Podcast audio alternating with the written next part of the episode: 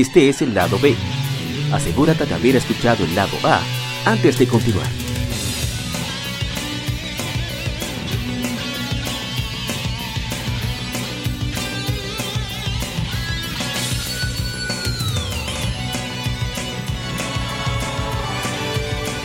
Gamefemérides. Juegos y consolas de aniversario son comentados entre hechos y anécdotas.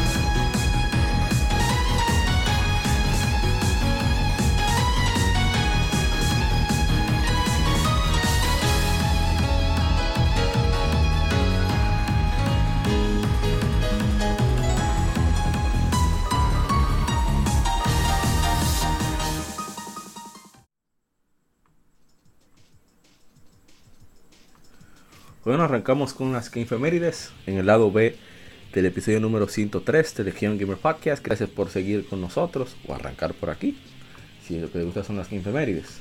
Y me siguen acompañando mi hermano Lajar Sama de Retroact Entertainment y mi hermano Xpinal del canal del mismo nombre. Xpinel se escribe X-P-I-N-E-L.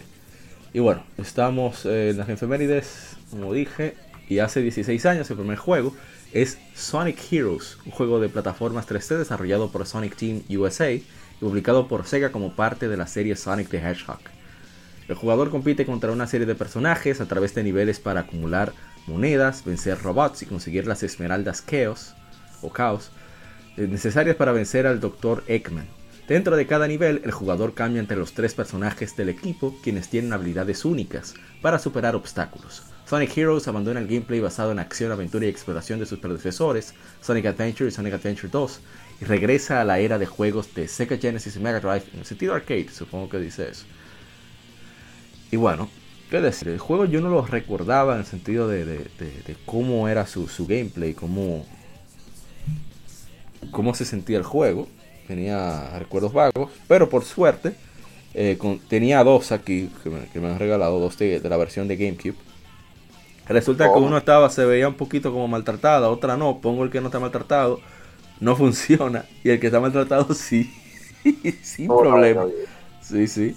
Bueno, el punto es que probé el juego, el juego está interesante, todavía tiene algunos de los bugs clásicos de los Sonic 3D, problemas con la cámara, problemas de colisión, a veces que no te deja dirigir el salto, no el salto hacia atrás. Digamos que tú vas subiendo una colina, una colina, perdón, y se una, una cosa fea te detienes y en lugar de Sonic o correr hacia atrás o caer a, más o menos la dirección donde volvió, lo que hace es como que cambia la, gravedad y se va hacia el vacío, el desgraciado. Sí, sí, la cámara es uno de los enemigos recurrentes del juego. Sí, de, los, Sonic 3D. Pero, eh, a pesar de eso, el juego es bastante entretenido. Me parece. Me gusta que la historia es tan, tan, tan simple. O sea, ah, ven, tú no me vas a ganar, hagan lo que ustedes quieran. Ya, fui. Eso está genial. Así que deben hacerse de este tipo de juegos. No tratar de ser tan ambiciosos, en mi opinión. Y bueno. Ay, que un Switch muy interesante ese juego. Ah, tú, yo no sé. Si quieres lo da, porque son 16 años ya. No, lo que pasa es que cuando tú avanzas, después que tú llegas eh, prácticamente a pelear con Robotnik. Depende de, si tú consigues. Tiene algo eh, reminiscente a, los juegos de Sega viejo. Que si tú consigues todas las esmeraldas, tiene, se va por otra ruta. Y si tú no las consigues, se va por otra, se acaba antes. Entonces, el verdadero final no es pelear contra Robotnik, sino que resulta que Metal Sonic está el que realmente armó todo el lío. Oh, pero qué bien. Hasta, hasta Robotnik se queda como que, oh, ¿y qué fue? ¿Y este? Dice Ah. Sí, que literalmente Metal Sonic fue que, que armó todo el, todo el Oye, es. Antes de, pasar a Jarón, ¿eh? decir, uh, Viata Gaming en, en, Instagram nos dice, le di durísimo a ese juego. era 93 nos dice de mis juegos favoritos. Eh, bueno, no sé si quieren compartir alguna opinión. Ah, el juego tiene, olvidé mencionar, el juego tiene, ¿cómo se dice? El Progressive Scan, que es raro, un third party en GameCube. O sea, el juego se ve nítido. Si ven al oh. stream, que aunque yo juego malo, pero la calidad de video es decente, se ve bien. Con el upscale. el último, el, el- el último juego bueno de Sony 3D. Pues sí. Va, ¿Alguna otra opinión, Mr. Spinal? Nada, eh, yo no fui muy amante de la época de Sony 3D, eso fue de los mejores. Definitivamente, yo soy un pana que le di 100% a estado de Hexo. No me pregunten por qué. no Ok. Estas son cosas que tú no tenías que compartir, pero te lo agradecemos. Pero, no, no, sigue siendo mejor que Sony, o- Sony 0, eh, 2006. Ah, no, no, no, no. Estamos de acuerdo. Por lo menos Cualquier- corre. Por lo menos Sony corre y no te daña el sistema. Pero este Sony en 3D ha tenido algunos tropiezos porque han querido, vamos a decir, sobre complicar la fórmula, ha querido tomar algunos pasos que quizá eh, no es conveniente para un juego que se basa tanto en velocidad. Y comenzó con un plataforma en 2D que la gente lo disfrutaba, por eso porque Sony Mania tuvo el éxito que tuvo cuando salió. Ujú. Pero esperemos que en algún futuro Sony salga, eh, ya, ya que hasta la película inesperadamente fue buena. Wow, esa- a mí me encantó la bendita película. Que por cierto fue la, un- la última película que se estrenó en cines público. Irónicamente, irónicamente, la maldición de Sony, gracias. Eh, vamos a esperar que algún día ellos saquen un juego a 3D que, que- que funcione. que- Sí, yo creo. Oye, ellos tienen la fórmula, lo que falta es el tiempo para pulir, en mi opinión. Exacto. Eh, yo, yo no sé por qué es tan complicado, porque ellos tienen los personajes. O sea, Sony, tú sabes, a, a diferencia del fanbase y del tema que pasó con los cómics de Sony, que yo no sé si tú supiste, pero eso es un tema muy interesante que podríamos hablar en el podcast futuro Sí. de los de las tiras cómicas de Archie de cómics. Oye, Mm. interesante. Yo no soy fan de Sony, así disfrutado, pero esto fue una historia muy interesante. Sony No, digamos que tú, tú eres fan de Sonic, pero tú no eres del fanbase de Sonic. Ahí, te salvé. es- Ah, bueno. Está bien. Me- me inter- Lo que quería decir era que Sony tiene una amalgama de personajes interesantes y buenos.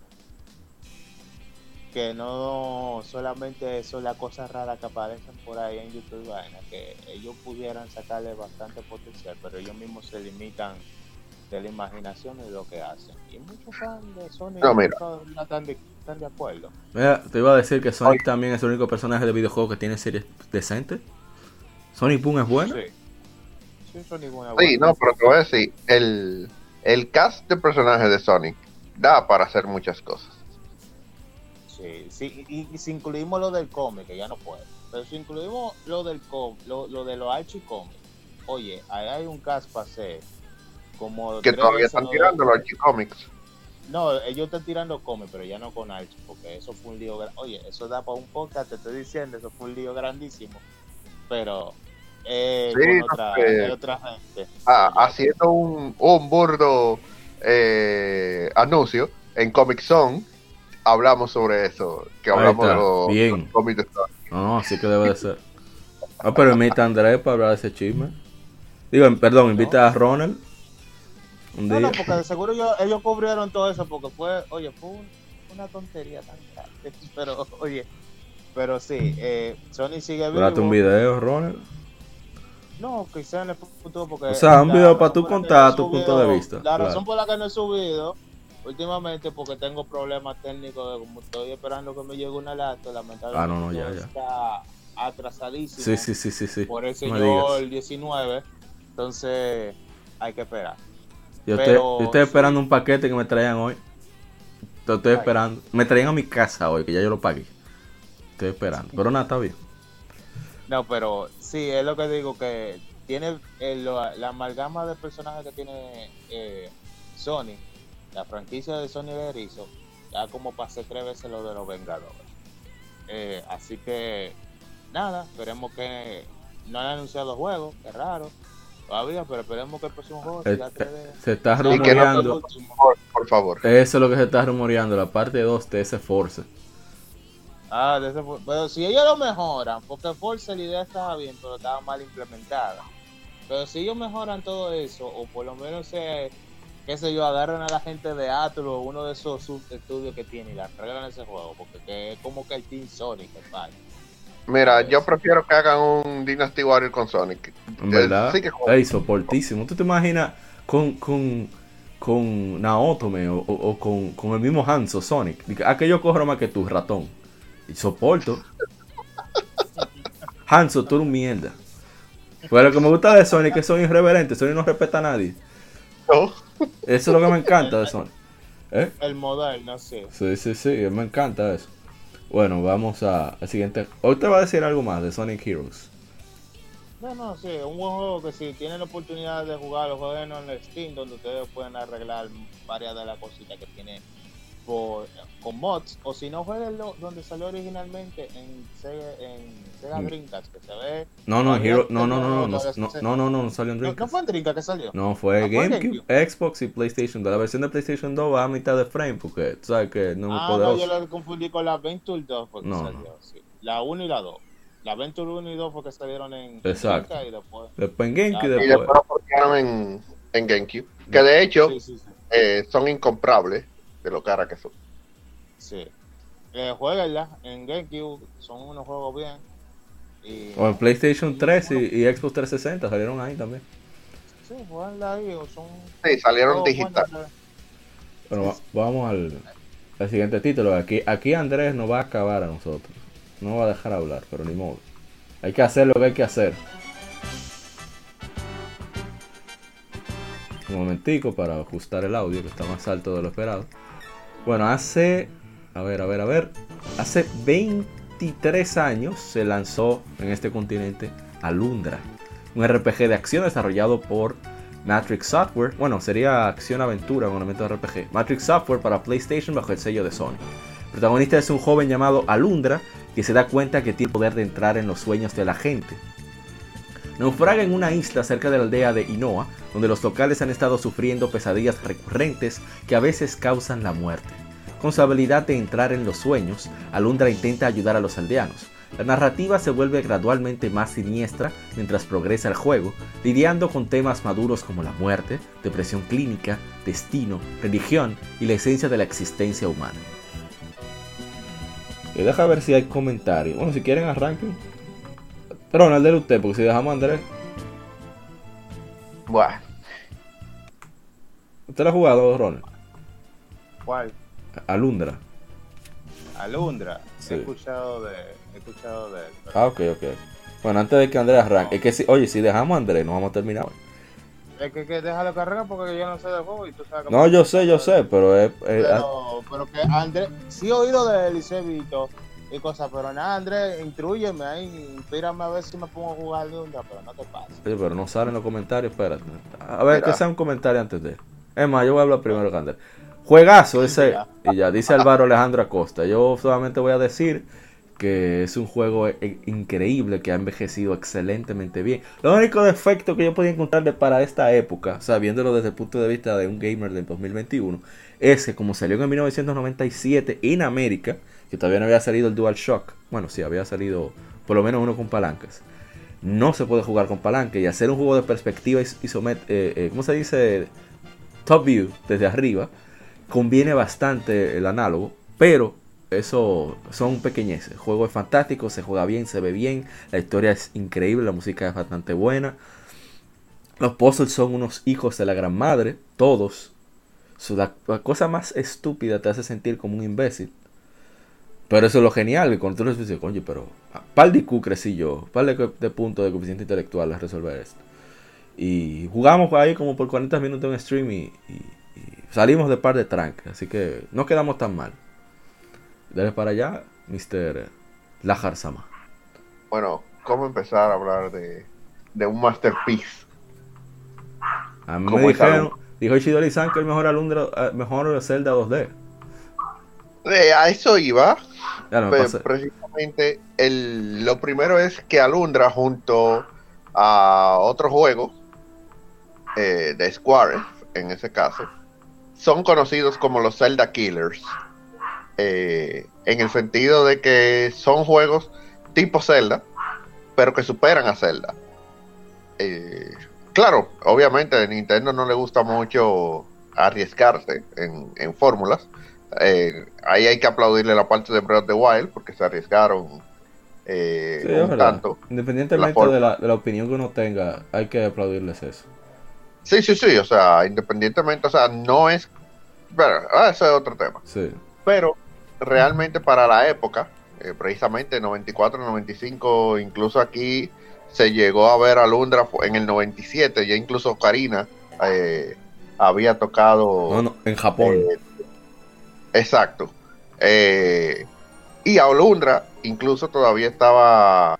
Entonces, la realidad es que siendo un Zelda Killer y ya teniendo a Ocarina, que había pisado ya suelos japoneses, era una revolución para lo que es el Action RPG. La manera en la que la historia se, se lleva, como bien dijo Amaury. Hay que corregir. Andrés. Hay que corregir para que después no nos caigan a, a tra- patadas. Salió un año antes que Ocarina of Time.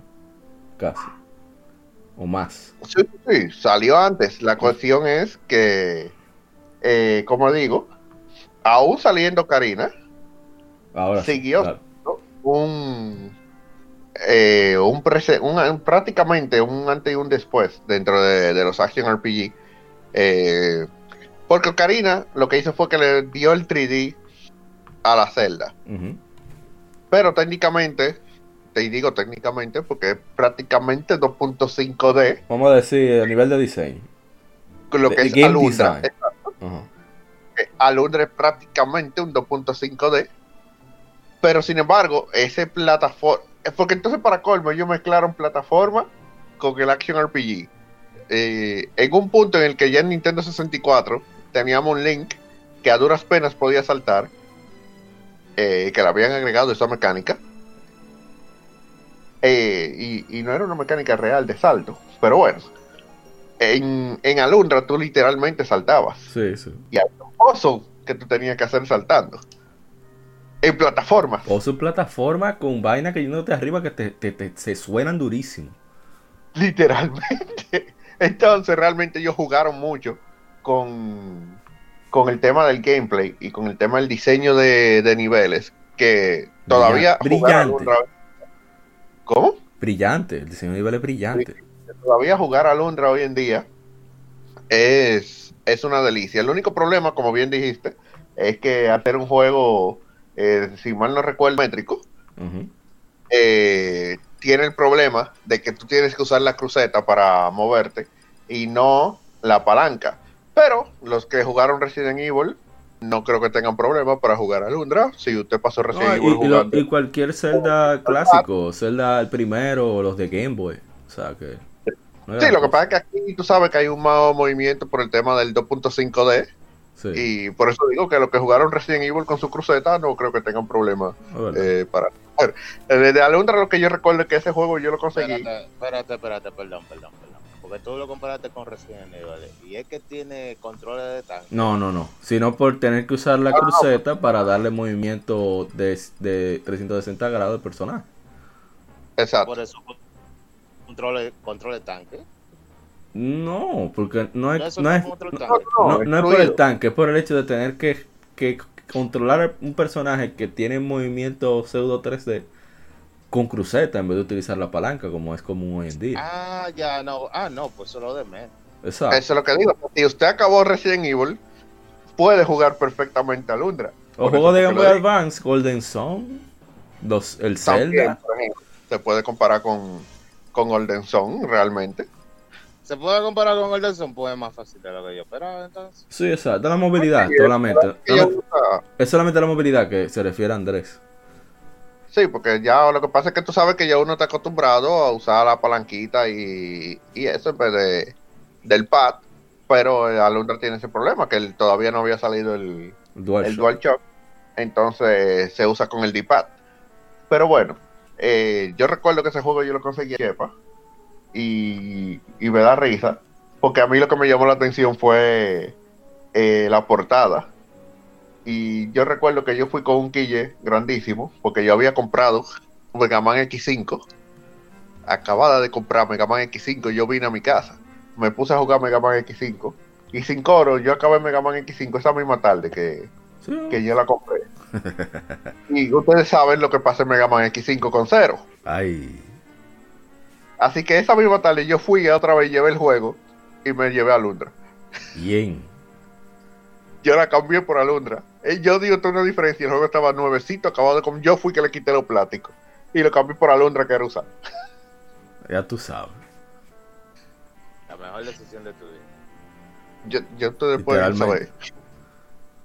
Después yo sé que yo cambié un Toyito por ahí por Mega Man X6 a ver si habían arreglado el Toyo que hicieron, el X5. Ah, ah, ah, ah, ah, Yo no entiendo por qué que los la juegos. decepción, hermano. ¿Por qué que los juegos que son tienen un gameplay sólido, tienen un, un diseño de niveles sólido, etcétera, etcétera, tienen que dañarlo siendo pretenciosos con la historia? Yo no entiendo. Pero continúa.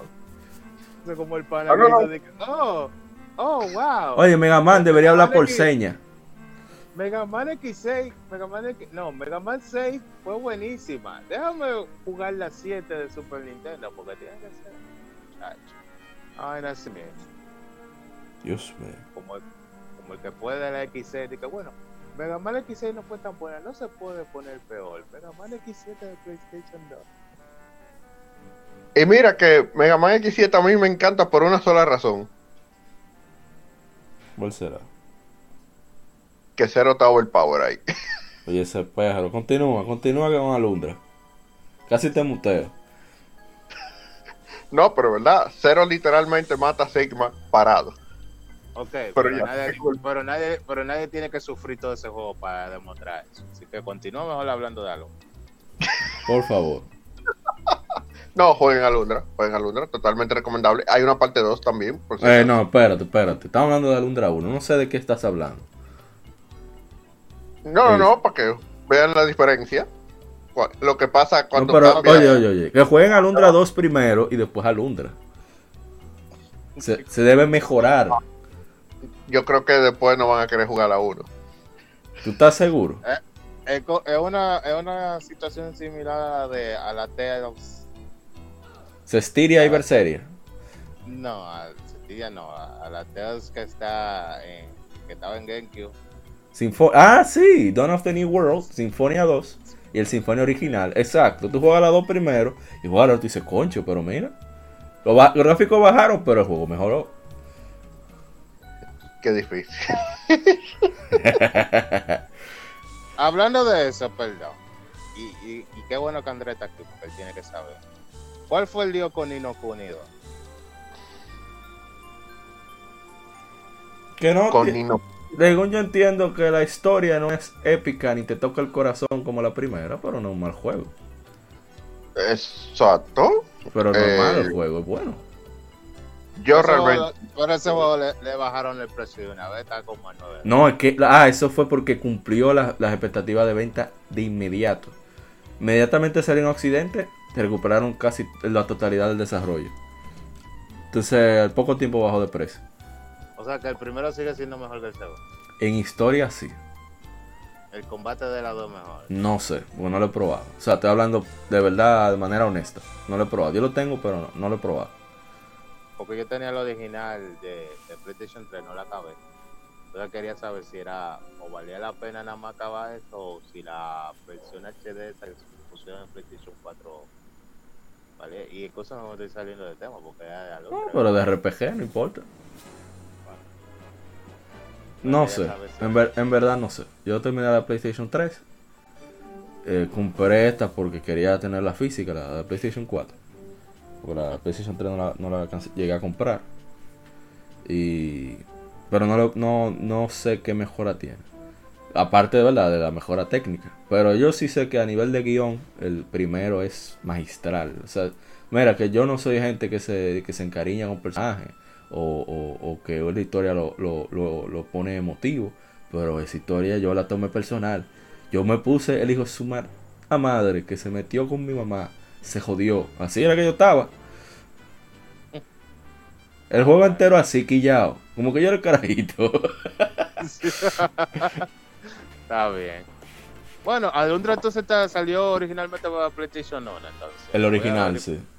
A- No tuvo ningún remake el original. No, salió digital para PlayStation 3, Playsta- PSP, PlayStation Vita. No ha venido especial. Creo que está a 6 dólares. No sé si, si, si, si es a 10 o 6, no estoy seguro. Yo me desesperé. eh, había un descuento de 20%. Un código. Compré unas cuantas cositas, incluido Alundra, y ahí me salió menos caro. Eh, pero si ustedes tienen un código ahí, sí. eh, pásenme porque yo tengo uno- unos créditos ahí que, que- Yo- que yo estoy esperando que a ver si hago- a ver si Yo algo quiero bueno. también, pero te repito que no me arrepiento. eh, es un juego. Ah, Eh, tú sabes que yo quiero co- comprar of Mana. ey, Que dicen que es mejor, que, mejor bueno. que Final Fantasy VII le ganó. ¿Qué? le ganó el remake en venta supuestamente. No, bueno. Ah, acuérdate que Ah. salió, acuérdate que salió en Switch también. Sí. Eso ayuda. Pero en fin, eh, al- continuamos Alundra, Andrés, que usted no ha terminado. Usted estaba contando algo. Antes de usted hablar del juego, cómo usted lo consiguió. Cuando usted lo puso, Andrés, ¿cómo fue? Ese proceso. Eh, no, no, mira, ese juego eh, empieza de esa manera lluviosa. Y la primera vez que tú entras en un sueño de una de esas gente. A mí lo que me da risa del juego es Yo andaba asustado. que eh. él empieza como que medio, eh, no voy a decir cómico. No, pero- sencillo, ligero. Sí, sí, sí, sí, como que Un Zelda. esta, es de esta clásica historia que tú empiezas tranquilo. Oh, sí, sí, sí, mira. Oh, sí, mira. Hey, papá, búscame arroz. Oh, sí, toma arroz. Hey, mira, búscame una medicina. Sí, Sí, toma sí, una sí. medicina. Y termina después peleando con Dios. Literalmente. Ese jueguito no, no, no es fácil. O sea, eh, yo creo que si es es una, la raíz del meme es algún sitio, yo creo que Alundra. Está entre Alundra y Xenogears por ahí. Doblando a la Sí, derecha. Como en el medio. Xenogears empieza fuerte, pero que Alundra, por lo menos, empieza así, como que la la la la la la la la, y después como que tú ves que va, hey, pero esto se está poniendo como que mucho más, hey, pero que lo que, hey, pero, Pero esto Pero- no era para niños. pero, Por cierto, hay no, que darle las gracias a, a Working Designs, que ya no existe, pero esa gente No, tenían una visión un y- unos cocos colgando ahí abajo, porque tú arriesgarte con un proyecto como ese, no, no todo el mundo. Eh, bueno, yo no sé si Ronald lo conoce, pero Working Designs, Working Designs es, era un, un- una editora, ellos iban a, fe- a ferias de Japón, iban a esos jueguitos que no eran muy conocidos, y decían, oh, pero este jueguito vamos a traer, ellos fueron los que trae- trajeron eh, Lunar, acá en, en Sega CD y después lo trajeron la versión de PlayStation. Por el, por el lío que hizo Sega iban a traerlo para Saturn Andrés quizás tú no sabías eso. Y iban a traerlo para sí, Saturn Hay una, de hay una luna de Saturn. la original o sea la original Silver Star Story Complete o sea la versión con videos y cosas eh, para Play, de 32 bits era de Saturn. Después la portearon a PlayStation. Iban a traer la de Saturn pero como Sega hizo su disparate dijeron no no yo no voy a joder con esa gente y, se- y trajeron la de PlayStation Exacto. Ah, porque Luna, yo he escuchado, yo, yo nada más jugué, la primera Luna que yo jugué fue la de Game Boy Advance. ok Y yo he escuchado que Luna es como que una de esas series de RPG muy querida por la gente. Sí. Comenzó fue en esa época la de PlayStation, ¿no? en, en Sega CD, o sea, en Sega Genesis, el adaptador de CD. Sí, entonces, Entonces eso, eso otra, ese es otro juego que como que yo le quiero dar oportunidad porque para, para- oye, si tú puedes conseguir la de PSP, aunque sea con DeLorean, dale, que en verdad vale la pena. Le digo que yo, yo lo hago como tres veces ya. Pero la de PSP, ¿cuál versión es? La primera. el- un remake del primero, pero hecho, de- hecho por lo mismo que hicieron la de Sega CD y la de PlayStation, o sea, el mismo equipo. Está bien, porque me- a mí me dijeron que la gente mira que, que ama. O sea, porque eh, eh, es un juego, ay, no estamos saliendo de tema, pero es de RPG. No, es, no, es un es un juego que no es pretencioso. Te, te da una historia simple, pero te da una historia simple, concisa y bonita. No, sí, a mí me gusta los RPG así, eso como Es la clásica historia del héroe. como terranismo, como todo Exacto, así en ese estilo. A mí me encanta todo eso. o sea, Y es que tiene, tiene Como mucho... Sui- como Suicoden. Exacto. O sea, es- Claro, no, no tiene esa, esa seriedad de Suicoden, pero los personajes son tan, tan vivos, o sea, hay dos tigres que están enamorados y tú ves que el tipo siempre está de fresco con la mujer y la mujer, la tipa le da su galleta. Mira muchacho, deja de estar maltratando a la mujer, te voy a sonar, porque ella es más fuerte que él, en verdad. Y él tiene a bebé asustado, y que fulana está aquí, y tú ves que él se asoma y cosas.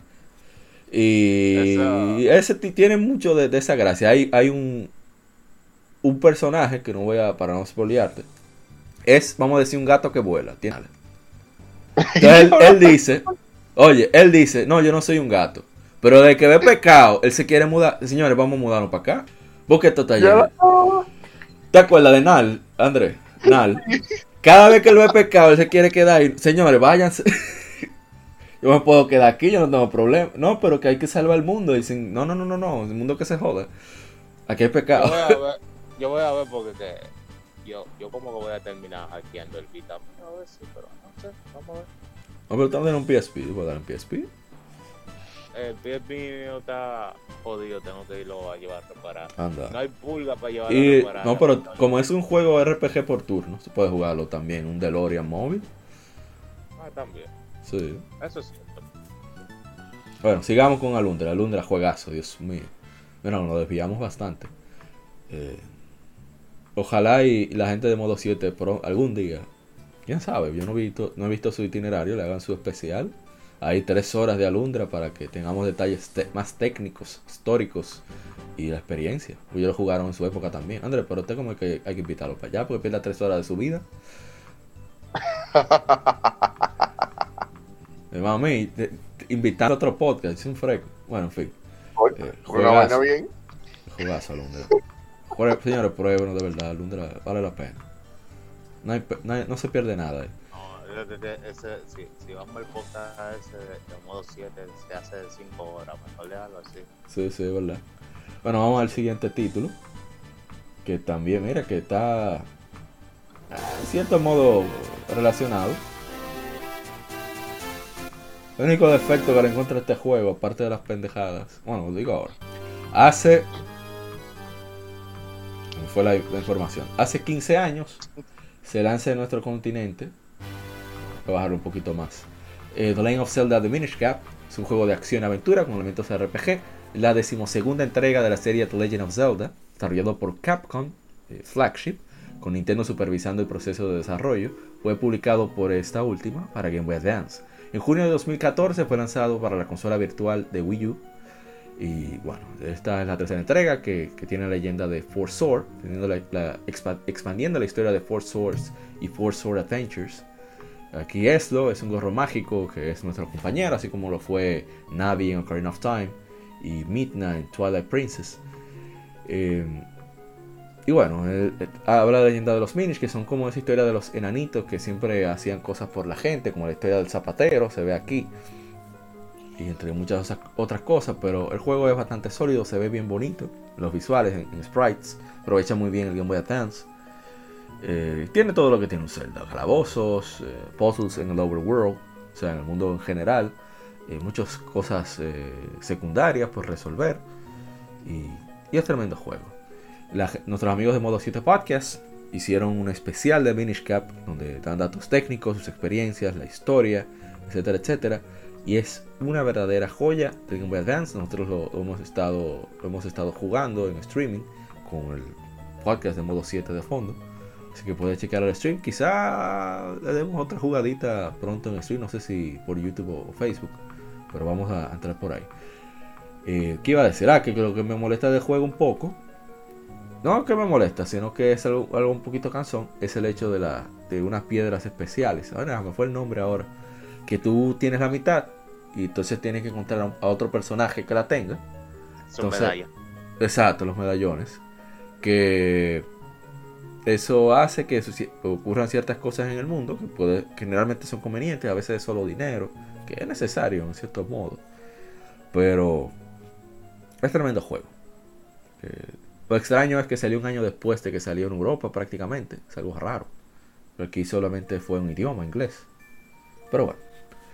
Eh, no sé quién más lo jugó. Yo lo jugué. Eh, yo tengo la misma queja base a los medallones, porque algunos medallones son, son específicos para avanzar el juego. Entonces hay otros medallones para hacer cosas eh, complementarias. Entonces, lo que me incomoda de eso es, porque el juego es excelente, y especialmente si tú eres una persona que le gustó eh, los oráculos, el oráculo season, el oráculo Tremenda te va a gustar, sí, te va a gustar eso. Te va a encantar eso porque técnicamente eso con los gráficos mejorados para que puedas, ay, tú sabes, todo el disfrute de, de esos juegos. Incluso tiene varias armas compartidas de ese juego, como la pluma que, la evolucionaron, por ejemplo. Eh, lo que quería decir era que eso le agrega algo que yo, y que mucha gente lo sabe, porque no solamente yo, es una forma de alargar la vida del juego de forma artificial. Tú no la agregas con más contenido, si tú, tú la estás agregando con una mecánica que depende de la suerte, porque de, valor numérico random para que te salga en el sitio específico. Entonces tú tienes que verificar con todos los minch y con todos los aldeanos más de una vez, rondando y rondando para combinar, combinar. Entonces, al principio no se ve tan molesto, pero ya cuando tú tienes varias horas de juego, especialmente ya al final, se ve ya bastante molesto, abrumador. Entonces, esa es la única cosa negativa que yo veo del juego. El juego es realmente, vuelvo y repito, excelente. Un juego que todo el mundo debería jugar, especialmente si eres fan de las celdas en 2D. De verdad, de verdad, tiene muchas cosas muy, muy buenas. Pero ese, ese es el único. Y no mata el juego realmente, porque no puede acabar eso con el esfuerzo mínimo. Pero como los juegos de, de leyenda de Zelda no son muy difíciles para completarlo, hacer el nivel de completionista. Entonces puede ser que te encuentres con eso que te molesta. Sí. El señor Bahar. Eh, bueno, yo como persona que sé un chin de Zelda,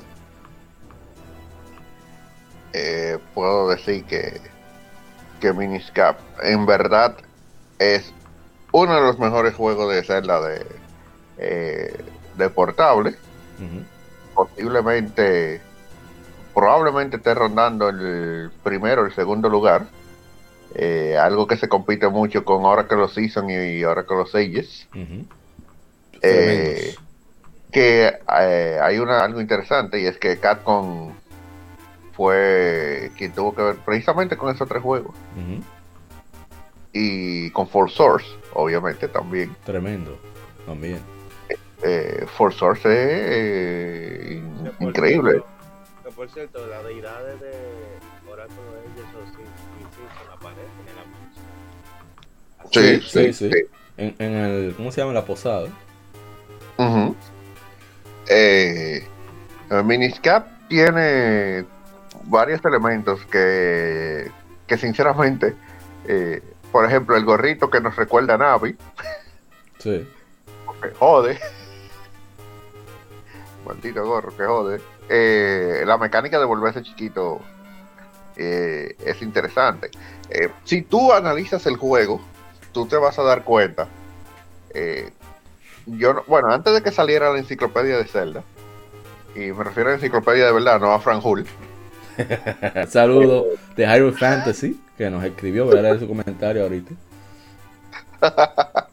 eh, cuando salió la enciclopedia, que ya teníamos la, línea eh, cronológica de del timeline, ¿verdad? Sí. Antes de ese timeline, yo fui de los que aportó en, la creación precisamente del fanbase eh, con teorías. Y parte de esa teoría fue precisamente Miniscap, porque cuando salió Skyward Sword, habían ciertas armas que estaban en, en Skyward Sword que no habían salido en, en otro en otra celda, a excepción de Minuscap. Sí, ¿verdad? Para que lo pienso, lo, del aire y eso. Sí, si tú haces la conexión, tú te das cuenta que a través de las armas, tú también podías ir sacando la, la susodicha eh, cronología o timeline eh, del juego. Aunque uno me diga que mentira, que no hay cronología ninguna, que eso fue una vaina que ellos hicieron para salir de los fans, qué sé yo qué. Pero en verdad parece que alguien o alguien quería hacer una especie de, de timeline dentro de, No, de puede, lo que puede es. ser que quizás no se conecten todas las celdas, como el force que, que hay de la cronología, pero sí que ciertas celdas estén conectadas. Exacto, porque uno se fija que hay una progresión. O sea, aparecieron, incluso tú te das cuenta que hay celdas que cuando tú las juegas, un arma es como que una evolución de un arma pasada. Sí, sí. Y precisamente eso es lo que pasa. Tú te das cuenta, Skyward Sword, tú te das cuenta y tú dices, pero ven acá, eh, los vitrales de Miniscap, y tú juegas Skyward Sword, y tú dices, oh, pero eso es Skyward Sword. Skyward Sword en la primera. Sí. Además, obviamente, cuando tú juegas la historia, te das cuenta que por razones obvias eh, es la primera. Después tú te das cuenta por el tema de las armas. Sí. Y entonces tú dices, no, pero que Minuscat tiene que ir obligado después de Skyward Sword. Por elementos que hay dentro de, de Skyward Sword que te dan ese, esa indicación. Y tenemos que recordar que salió primero Miniscap, o sea que fue intencional Claro. que hicieran eso. Por eso yo no, yo creo que ellos fue saltaron con eso de que no, que no hay timeline real, qué sé yo qué. Fue realmente para desligarse de eso y no tener No, que no tener ataduras de, de, de, tener la- guion, la atadura de tener que ligar los próximos juegos de Zelda. De hecho, Breath of the Wild sale totalmente del. No, todavía a la fecha no se ha podido poner en ningún lugar del, eh, del timeline porque sale totalmente de. Y Mm. yo creo que está bien. Eh, sí, sí, sí, sí, es que no. Zelda es un juego que, que no puede tener ningún tipo de atadura para, para su- sus elementos creativos. Eh, Yo creo que está bien. Con los que salieron y con ese timeline, yo estoy conforme. O sea, si tú me dices, mira, eh, esto que salió aquí en la enciclopedia, este timeline, este era el timeline. El oficial. Todo lo que salga de aquí en adelante no tiene nada que ver con o eso. otro timeline. Después averiguamos. Porque ellos podrían decirlo, si tú supieras, no, hubiera- no creo que hubiera problema. Eh, mira, no nosotros nos vamos a inventar esta vaina. Después que nosotros hagamos tanta cantidad de juegos, vamos a ver cómo lo conectamos. Ya, fin. Exacto. Porque ese timeline con todo y todo, aunque hay cosas que son medio force y eso, pero está bien hecho.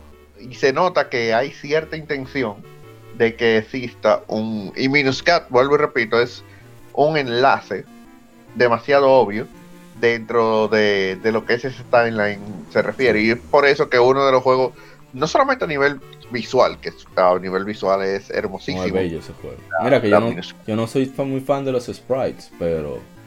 Ah, No, no, César lo que Minecraft es tiene una animación eh, cuidada, bien detallada, suave. Se nota que Capcom. Eh, si uno se pone a hablar realmente de Minuscat a nivel técnico, que, que ya lo hicieron lo- los amigos de Modo 7, eh, tú te encuentras que es un juegazo.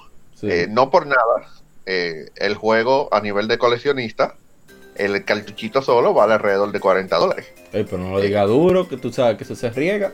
Digo, aquí no. No, pero eh, la verdad, no es un jueguito eh, cualquiera de. e incluso más caro que la propia Link Awakening, que es más vieja. Ay. Entonces, o que las Oracle Ages and Season. Realmente es un cartucho a nivel técnico. El juego a nivel técnico, tanto de gameplay como música. La música es excelente también, muy buena. Sí, o sea, mira, a pesar que es muy advanced, es tolerable. Ya eso es un logro. Pero es buena No, claro, claro. Eh, y los elementos que te entrega el juego, eh, que incluso te recuerdan a, a Wind Waker en algunos, Sí. en algunos aspectos. Eh, sí, hablo de Twingy. Eh, realmente es un juego que, que vale la pena jugar. Si usted es fanático de Zelda, aunque sea en un mínimo... Hay mucha gente que no le gustan los juegos portables de, de Zelda. No, no Es sé raro. por qué. Sí, está extraño. A mí en lo personal no es que no me guste, sino que no me gusta el, la manera en la que se usan las armas. Eh, que no es como las celdas normales de, eh, de consola, digamos, Ah, grande, tú, ¿verdad? tú tienes, sí, que tú, tú tienes solamente dos botones para todo.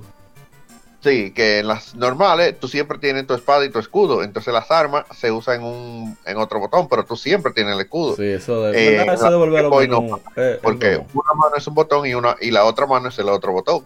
Sí, Entonces, tú, si tú, por ejemplo, quieres usar un arma especial, no puedes usar el escudo. sí, es. Claro, eso le aumenta la, eh, la gracia y la dificultad del juego. Pero por lo menos a mí, yo no soy muy fan de, No, yo te de eso entiendo, porque te entiendo. Estoy acostumbrado a la celda de, de consola, que es donde tú siempre No, la tienes misma tu de. Super, que tú tienes tu espada, un botón, pues, tú- y Exacto. tú tienes la- la- los otros elementos en otros. A, a mí no me complicaba mucho eso, porque yo supongo que eso, eh, eh, eso que tú mencionas, yo supongo que, porque yo no sé particularmente, porque no, no, no lo he visto en su totalidad, pero yo supongo que eso se lo, eso se lo arreglaron en el remake de, de Link's Awakening, ¿no? Eso de, de, de seguro le dejaron la espada fija en un botón. No sé, porque no he jugado el, el remake de. Yo el- tampoco si sé. te refieres al de Switch, porque, no lo he jugado. Porque, porque entiende, eh, por ejemplo, por lo menos en la Season Light, se entiende que era por las limitaciones de los botones. Claro, no, el mismo Game Boy Advance, No, son claro, cuatro. eso. No, porque en el Game Boy Advance, cuando tuve que hacer el. Bueno, acuérdate que está el remake de la, de la Link to the Past. Sí. Sí. tiene- y, no, y no tiene ese problema. Entonces, simplemente yo creo que Capcom lo hizo porque simplemente se apegó a una mecánica que ellos ya tenían utilizando desde que hicieron la Link Awakening. Porque acuérdate que la Link Awakening, pues todo el mundo se acuerda de la, la versión de X, que es la de color, pero Sí, una blanco y negro que salió. Pero sí, la original. Sí, la sí, sí. Entonces, yo creo que ellos lo hicieron simplemente porque ellos se acostumbran, porque estaba el L y el R. Acuérdate. Entonces, ellos simplemente lo hicieron en base a la mecánica que ellos estaban acostumbrados. Y yo creo que el único botón fijo que ahí era el de convertirse en pequeño. No, es el botón de acción, el botón para cargar cosas, el botón para hablar, para todo. Sí, la, Ujú. la- la- era una combinación de botones ahí para que eh, el, el gorro te volviera. Y yo creo que creo que Cancon en ese en ese estilo ellos se decidieron pues Sí, puede eh, ser. y se por el estilo ya utiliza a pesar de que sí tenían ya los botones para dejar fijo por ejemplo eso que está diciendo Andrés, lo de la espada Sí, sí. una No, decisión artística creo yo Puede ser.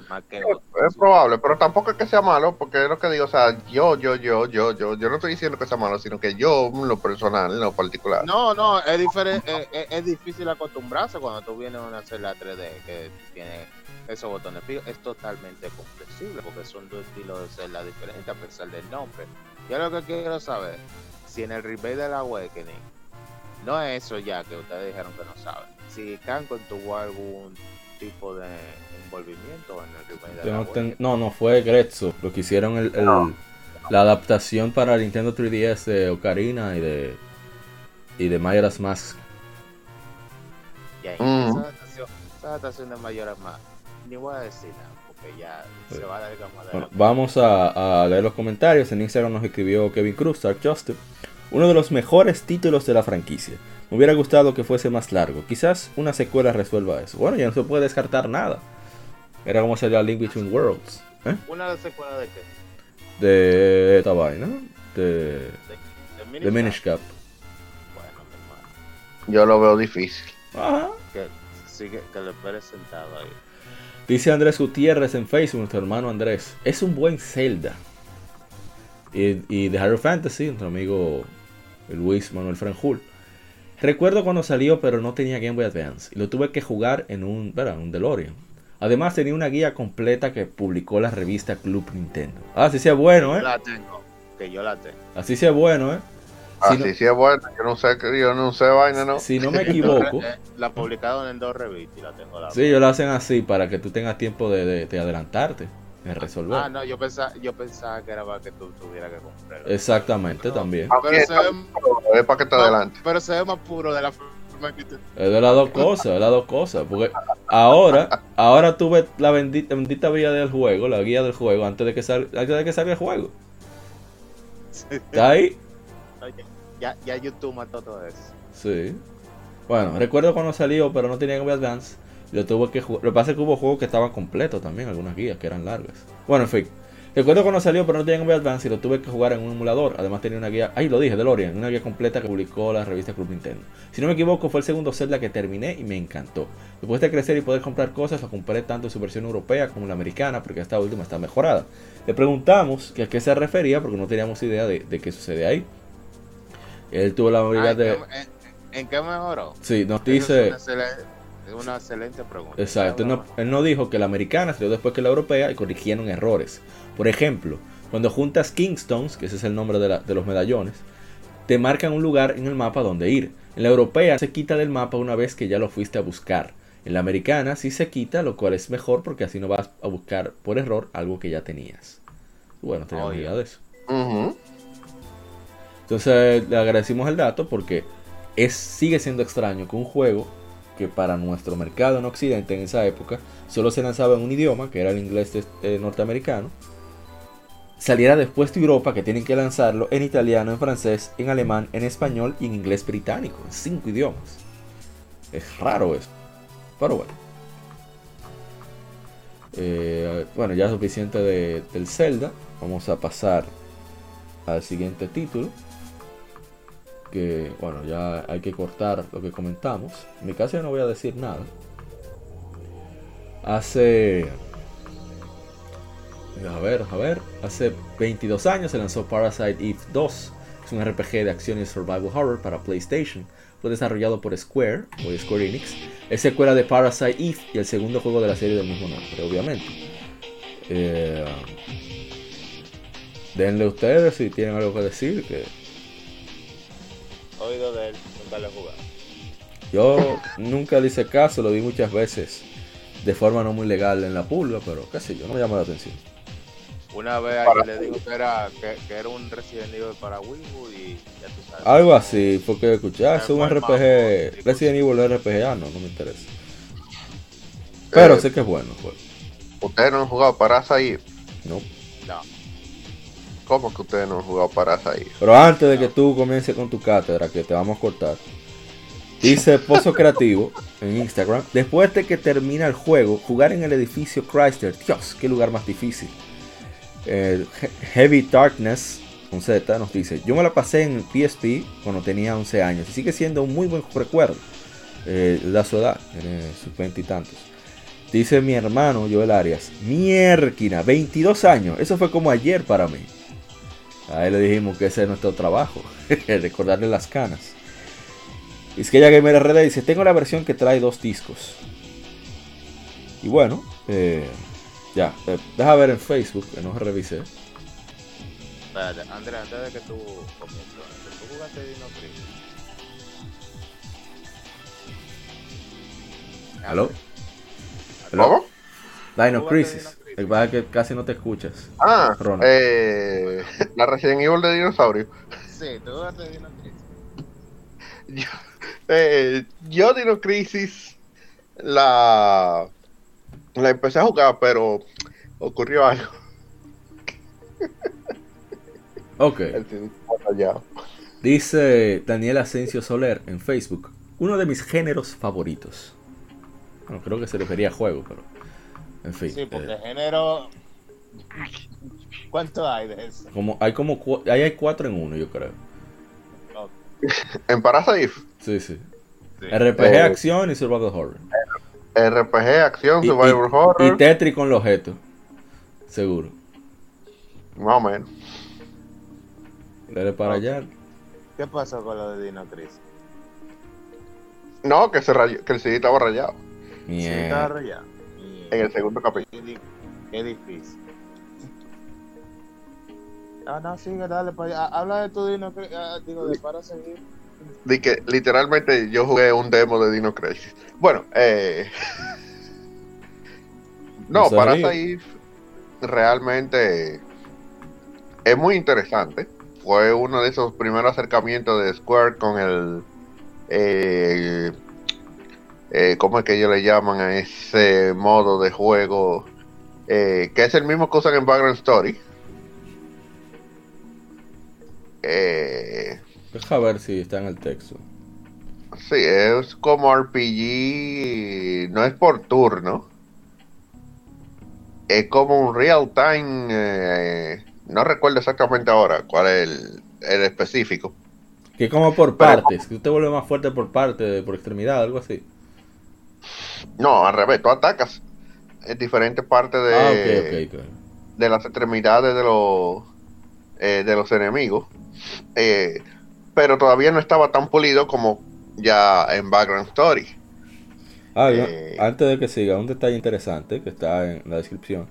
El título fue escrito por, y dirigido por Kenichi Iwao, que fue quien escribió el guion de Resident Evil de PlayStation. Mm. Sí, sí, sí. El... es prácticamente un, como dijeron, un Resident Evil RPG. eh, que como le digo, fue de los inicios de, ese intento de, ese eh, RPG tipo acción, pero como que táctico. eh, que intentaron imponer, que vuelvo y repito, ya en Background Story la fórmula fue mucho más refinada y funcionó mejor. No estoy diciendo con eso que Parasite sea, sea malo. El problema es que al principio el juego uno se lo encuentra tosco. Eh, porque que tú empiezas y tú crees que estás jugando Resident Evil. Pero no es Resident Evil. Es un RPG.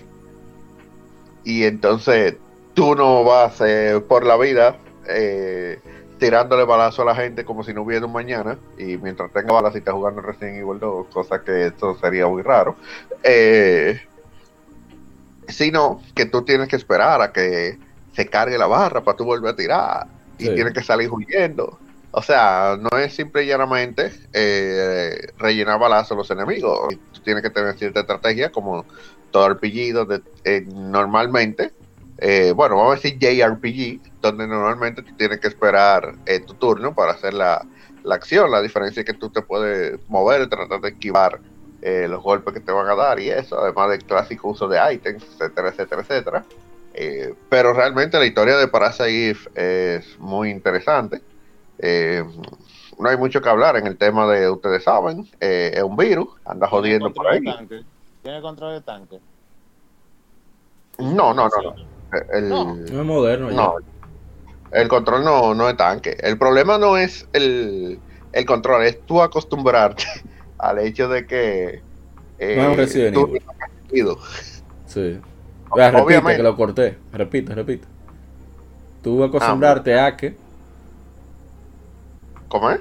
Dijiste, el problema es acostumbrarte a que. Y ahí lo, sin querer se cortó. Ah, ok. Me aviso.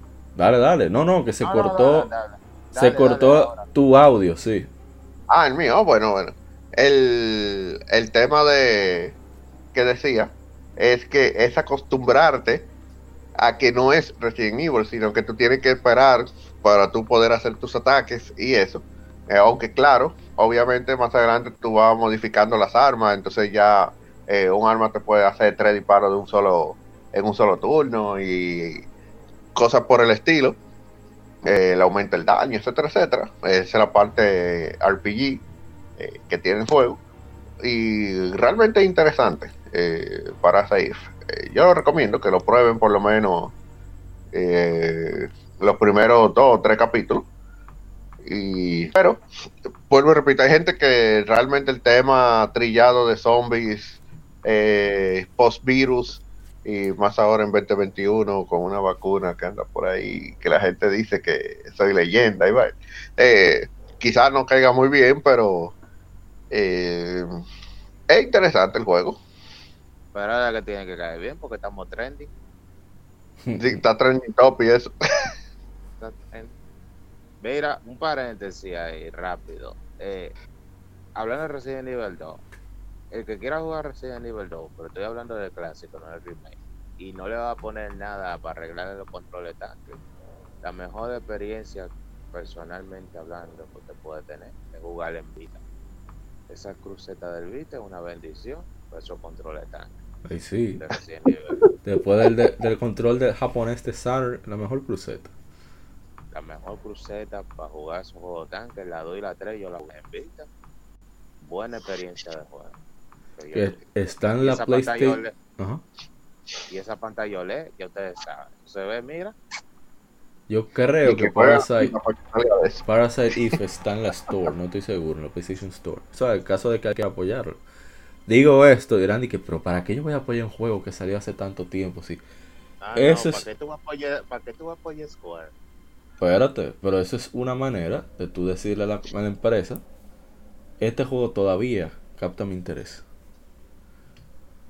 Bueno, O sea, si te gusta una franquicia. La gente, la gente apoya más Crono que para Civi y todavía no salió la tercera Crono. Así que ese argumento. No, yo no Pero, creo que- sali- que sal- vaya- pero salió de Third Birthday. ese argumento, tómelo, no con un grano de sal, agarre la sal de, de su de su cocina y, y- y con una cuchara bien grande. Cuchara. Mire, el problema es que viniendo de Square, yo no creo, porque eh, Square ha tenido juegos que le han dado un reguero de apoyo, pero prefieren hacer remake de Final Fantasy VII. Ah, siguiente, por Ah, favor. pero ¿cuál de nada era más fácil? Ajá, ajá. ¿Te va a hacer? No, vamos al otro tema. man. Ah, estoy diciendo. Money. Money. El otro juego es Parse- uno que salió hace 18 años, Parse Dragon Horta. Eh, es un juego de disparos sobre rieles. Ay, pero no puse el audio. Un momentico. Audio de Parse Dragon Horta. Ay, que va- hay que bajarlo. Está muy alto. Ahora sí. Es un juego de disparos sobre rieles para el Xbox original, publicado por Sega, desarrollado por el estudio Smilebit de la misma. Es la cuarta entrega principal de la serie Panzer Dragoon. Muchos de los desarrolladores formaron parte del extinto estudio Team Andromeda, que fue desmantelado luego del lanzamiento de la entrega anterior, Panzer Dragoon Saga, en el 98, para Sega Saturn. La historia sigue a un adolescente, Horta, quien es rescatada de prisión por un, por un misterioso dragón y defenderse de la milicia de un imperio opresor. Es un shooter sobre rieles, como dijimos, un disparo sobre rieles. Eh, se ve bastante bien en Xbox. Creo que de este fue que hicieron. Fue este que hicieron la versión para Switch. Que luego saldría en otras plataformas. Estoy ahora. A ver. No. Eh, es bien dinámico, bastante entretenido, bien retador. Eh, el mismo equipo del de Saturn. El de Saturn se ve increíble. A nivel técnico, un juego completamente 3D. Este aprovecha bastante bien el Xbox. Y, bueno. Si usted tiene chance, dale para allá. no se va a repetir. Eh, no hay comentarios, según veo. Y no es, no es una sorpresa, porque no es un, no es un juego tan, tan conocido. Y bueno, vamos al siguiente. ¿Eh? Panzer Dragon, uno de esos clásicos de Xbox que, Sí, sí. que hay que probar al menos una vez en la vida. No tiene una opinión corta, yo lo voy a cortar. Hable, pero bueno, vaya con Eso, y no fue, y no fue en Saturno que salió, bro. No, el, el original. Los originales fueron en Saturn. Y después creo que salió en. Dreamcast. Bueno, eh, acabo de recalcar, yo nunca he jugado Panzer Dragon, le he visto, es un raid shooter como Star Fox, diferente. El que quiera probarlo y tenga un Switch que espere porque supuestamente van a sacar, no sé si un remake o no sé si el mismo juego. Sí, eso es lo que no estoy seguro. Sí, Y Scythe era que creo que dio la información en otro podcast, pero ahora la memoria no me está trabajando al 100%. Qué desgracia. Bueno, vamos. ¿O va a decir algo? ¿Alguien va a decir algo más? No, no, no. Es el siguiente título, ok. Vamos con el siguiente, que es el penúltimo de la tanda, que hicimos un poco extendido. Eh... Oh, cerré el que no era. Un momentico. Ahora sí. Eh, hace... Pero acá, ¿qué lío es este? Ahora sí. Hace 11 años fue lanzado Sense of Destruction. En japonés se llama World Destruction. Michi Ikareshishi. O sea, la, la destrucción del mundo, deseos guiados. Voluntad, voluntades guiadas, como usted quiera llamarlo. Como les convenga. Es un RPG desarrollado por Imagi Pop Puck y publicado por Sega para Nintendo 10. Fue originalmente lanzado en 2008 en Japón. La historia envuelve a un joven llamado Kiri o Kyrie, no sé cómo será el nombre, que posee el poder para destruir el mundo, aunque no sabe el por qué. Al líder More, que es miembro de un grupo cuyo fin es destruir al mundo. El juego sucede en un mundo ficticio dominado por seres antropomorfos conocidos como Ferals. Los humanos viven como esclavos y un grupo llamado World Annihilation Front, frente la aniquilación mundial, intenta destruir el mundo en rebeldía. Se oponen al World Salvation Committee o Comité de Salvación Mundial. Es un RPG de acción con unos muy buenos visuales. La historia es un poco diferente a la habitual porque en lugar de salvar tú estás destruyendo, pero es para salvar a la humanidad. Aunque no hay una razón bien clara al inicio. Eh, tiene un audio muy impresionante para hacer Nintendo 10, en mi opinión. Y es muy chévere el juego. Yo no recuerdo tanto de él, pero sí recuerdo que era bien dinámico y bastante diferente a lo habitual que se veía en 10. Y hay unos cuantos comentarios antes de pasar a, mis compañeros. Eh, Zasect dice en Instagram, siempre tuve curiosidad de probar este juego. Eh, y Viriato Cano nos dice, recuerdo haberlo jugado y su gameplay me encantó. Es muy buen juego, buena ambientación y una historia aceptable. Lo recomiendo para el que le guste jugar retro, al igual que Black Sigil. Eh, deja ver en Facebook, no he revisado. A ver, no, tenemos comentarios. Sí, varios likes y eso, pero ya. Denle a caballos. Si lo han jugado, Sense of Destruction. Yo lo jugué. Es una de las joyas escondidas del 10. Es un juego muy popular, un juego que tú tienes que indagar mucho en los RPG para encontrarlo. Me Sí. sorprendió mucho la vez que lo jugué. Porque era, si no es el único, si no me equivoco, me pueden corregir. RPG de 10 que tenía actuación de voz en varias escenas. Eso era muy raro porque Era la raro, del 10 del, del 10 Quiz- no daba para- quizás Final Fantasy 4. Eh, la 4 tiene, creo que la 3. La T tiene un poco, sí. Y hay Pero- un juego eh, que salió en, en Ah, PC ah. también. Eh, Riviera. Ah, sí, sí, sí. Ah, sí, No, pero no Riviera. salió en 10, Riviera. Riviera salió En Advance. eh, Y después en en PSP. Advance. Sí. O fue en- y, y la, y, la, va- y la versión de PSP era que tenía.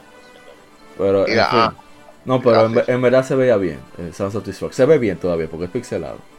Sí, lo que pasa es que tú sabes que el problema con el, el 10 es que tú sabes que al ser la pantalla más pequeña, eh, extrapixela algunas cosas. O sea, se ve extrapicelado. Entonces, quizá para algunos, especialmente si lo usan fuera de su software, perdón, de su hardware original, puede verse más pixelado de la cuenta. Pero el juego es muy bueno, tiene un sistema de batalla muy bueno, y tiene actuación de voz casi completa en el juego, o en su gran mayoría. Como mencionó, como mencionó Amaury, eh, tiene una historia muy interesante, los personajes son chéveres, hay un personaje que es antropomórfico, que son, para que no saben, son mitad animal, o que son personajes animales con expresiones humanas. Hay un osito ahí que está más roto que el DH. Entonces, yo le recomiendo sí, de lo- el osito tiene una voz más gruesa. ese, ese que habla como más hombre que es lo más irónico. Un juego muy bueno con una buena a reír. Eh, tiene heavy victoria, así que yo le recomiendo que lo intenten, es muy difícil que encuentren el cartucho original porque este cartucho Fue muy limitada la producción.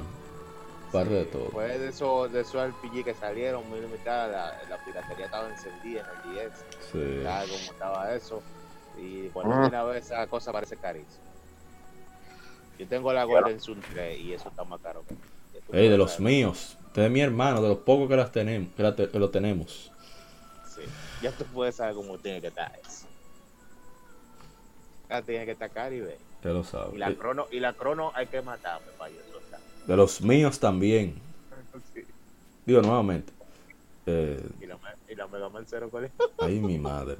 y Eh, yo tengo la Crown en, en PlayStation, ya con eso yo soy feliz. Mira, Andrés, ¿usted Ah, lo jugó? pero porque ese está mejor.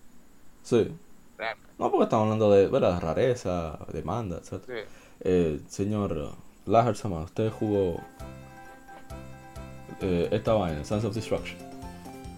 No, no, no, no tuve la, la dicha de jugar eso. Porque el 10 que yo tenía, eh, yo se lo presté a un pana. Y nunca más lo volví a ver el 10. Anda. Eh, yo te voy a preguntar. en él fue Spirit Track. Yo debí ser pana, yo debí ser pana de Andrés. No me hubiera tumbado tanto. Y tú, y, y tú, y tú le dices pana a ese tipo todavía que te. Andrés, yo no entiendo. Tú. No, no, no, él lo comprando. Pero por eso fue que no lo volví a ver. Oye, tú le prestas cosas a los panas, que la verdad. Yo todavía tengo la, la, las dos vainas tuyas aquí, que hasta el día de hoy, yo no lo. En realidad es porque no nos hemos podido juntar. Exacto, pero tú sabes que yo lo tengo y que yo no me voy a quedar Sí, sí, sí, yo no- y pero que- eso y que no yo lo no lo voy a disparar. Pero a veces tú le prestas uno, uno pana, que tú todavía le dices pana, que, lo, que, que te hacen como Ah, no, un pero-. En este caso, él me, él me lo terminó comprando. Eh, por eso, porque no, pues yo, dije- yo le dije, loco, pero yo como que quiero jugar 10, papá, te lo voy a comprar. Y yo, eh, tú me mojas la mano, yo no me voy a decir que no. Ahora, ¿era un 10 de los gordos o era un light? Era un, un light de lo que cogían juegos de, de Game Boy Advance. Sí, sí, no, no, like. Los 10 fue que dejaron eso. Eh, Sí. ¿Qué iba a decir? No, Una, una pregunta, caballos. Habla- ¿Ustedes jugaron Glory of Heracles? Of Heracles. no. Me suena. Ah, no, pues vamos a, dejar, vamos a dejarlo hasta que aquí, porque ya tenemos mucho tiempo en las Game Femérides. Ya demasiados juegos. Y como quiera, este juego no tiene no está publicado. Yo quería, ver si adelantaba los comentarios, pero vamos a dejarlo ahí. Eh, está hasta aquí las Femérides del episodio número 103. Vamos ahora a pasar al tema de la semana. Nos pueden mantener con nosotros aquí en The Giant Gamer Podcast.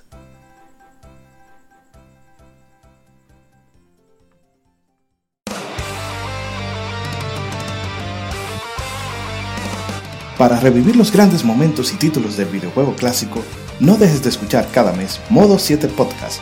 Ven y recuerda con nosotros entre análisis retro, datos y anécdotas la época dorada del videojuego. Sin micropagos ni pases de temporada, solo puro amor por el pixel y el polígono. Modo 7 Podcast, la retroaventura comienza ya.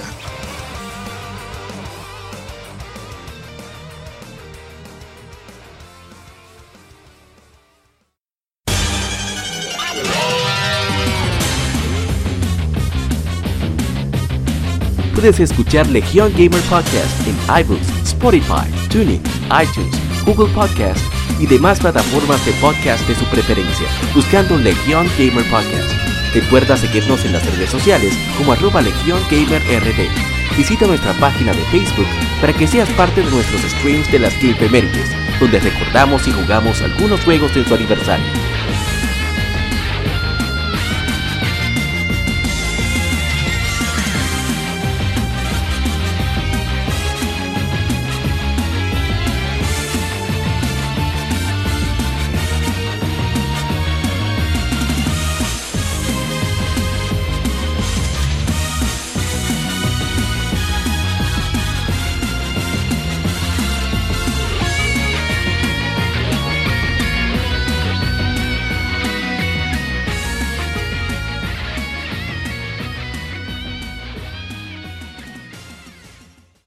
Tema de la semana. Un tópico o cuestión particular es debatido por la Legión.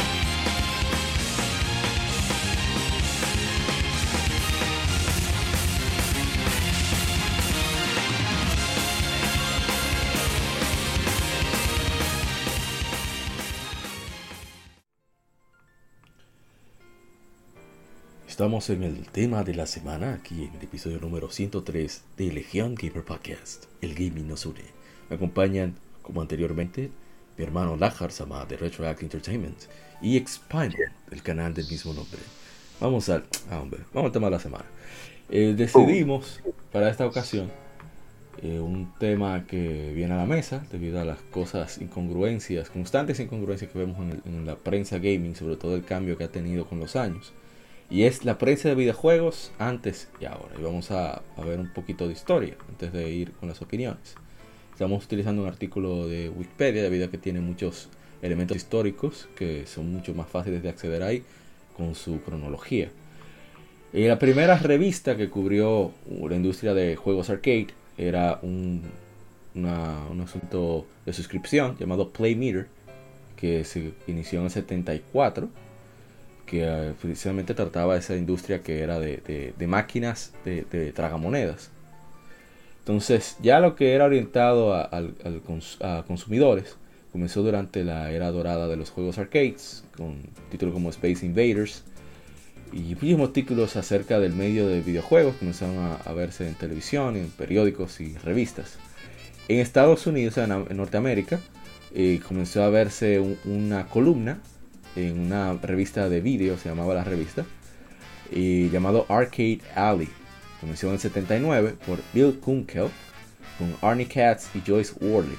Después vieron muchas revistas en Japón que surgieron, que eran sobre manga y también sobre videojuegos. Eh, ya la revista dedicada exclusivamente a videojuegos comenzaron en el 81. Primero, digo, eh, periodistas eh, con columnas comenzaron a florecer en América y Japón.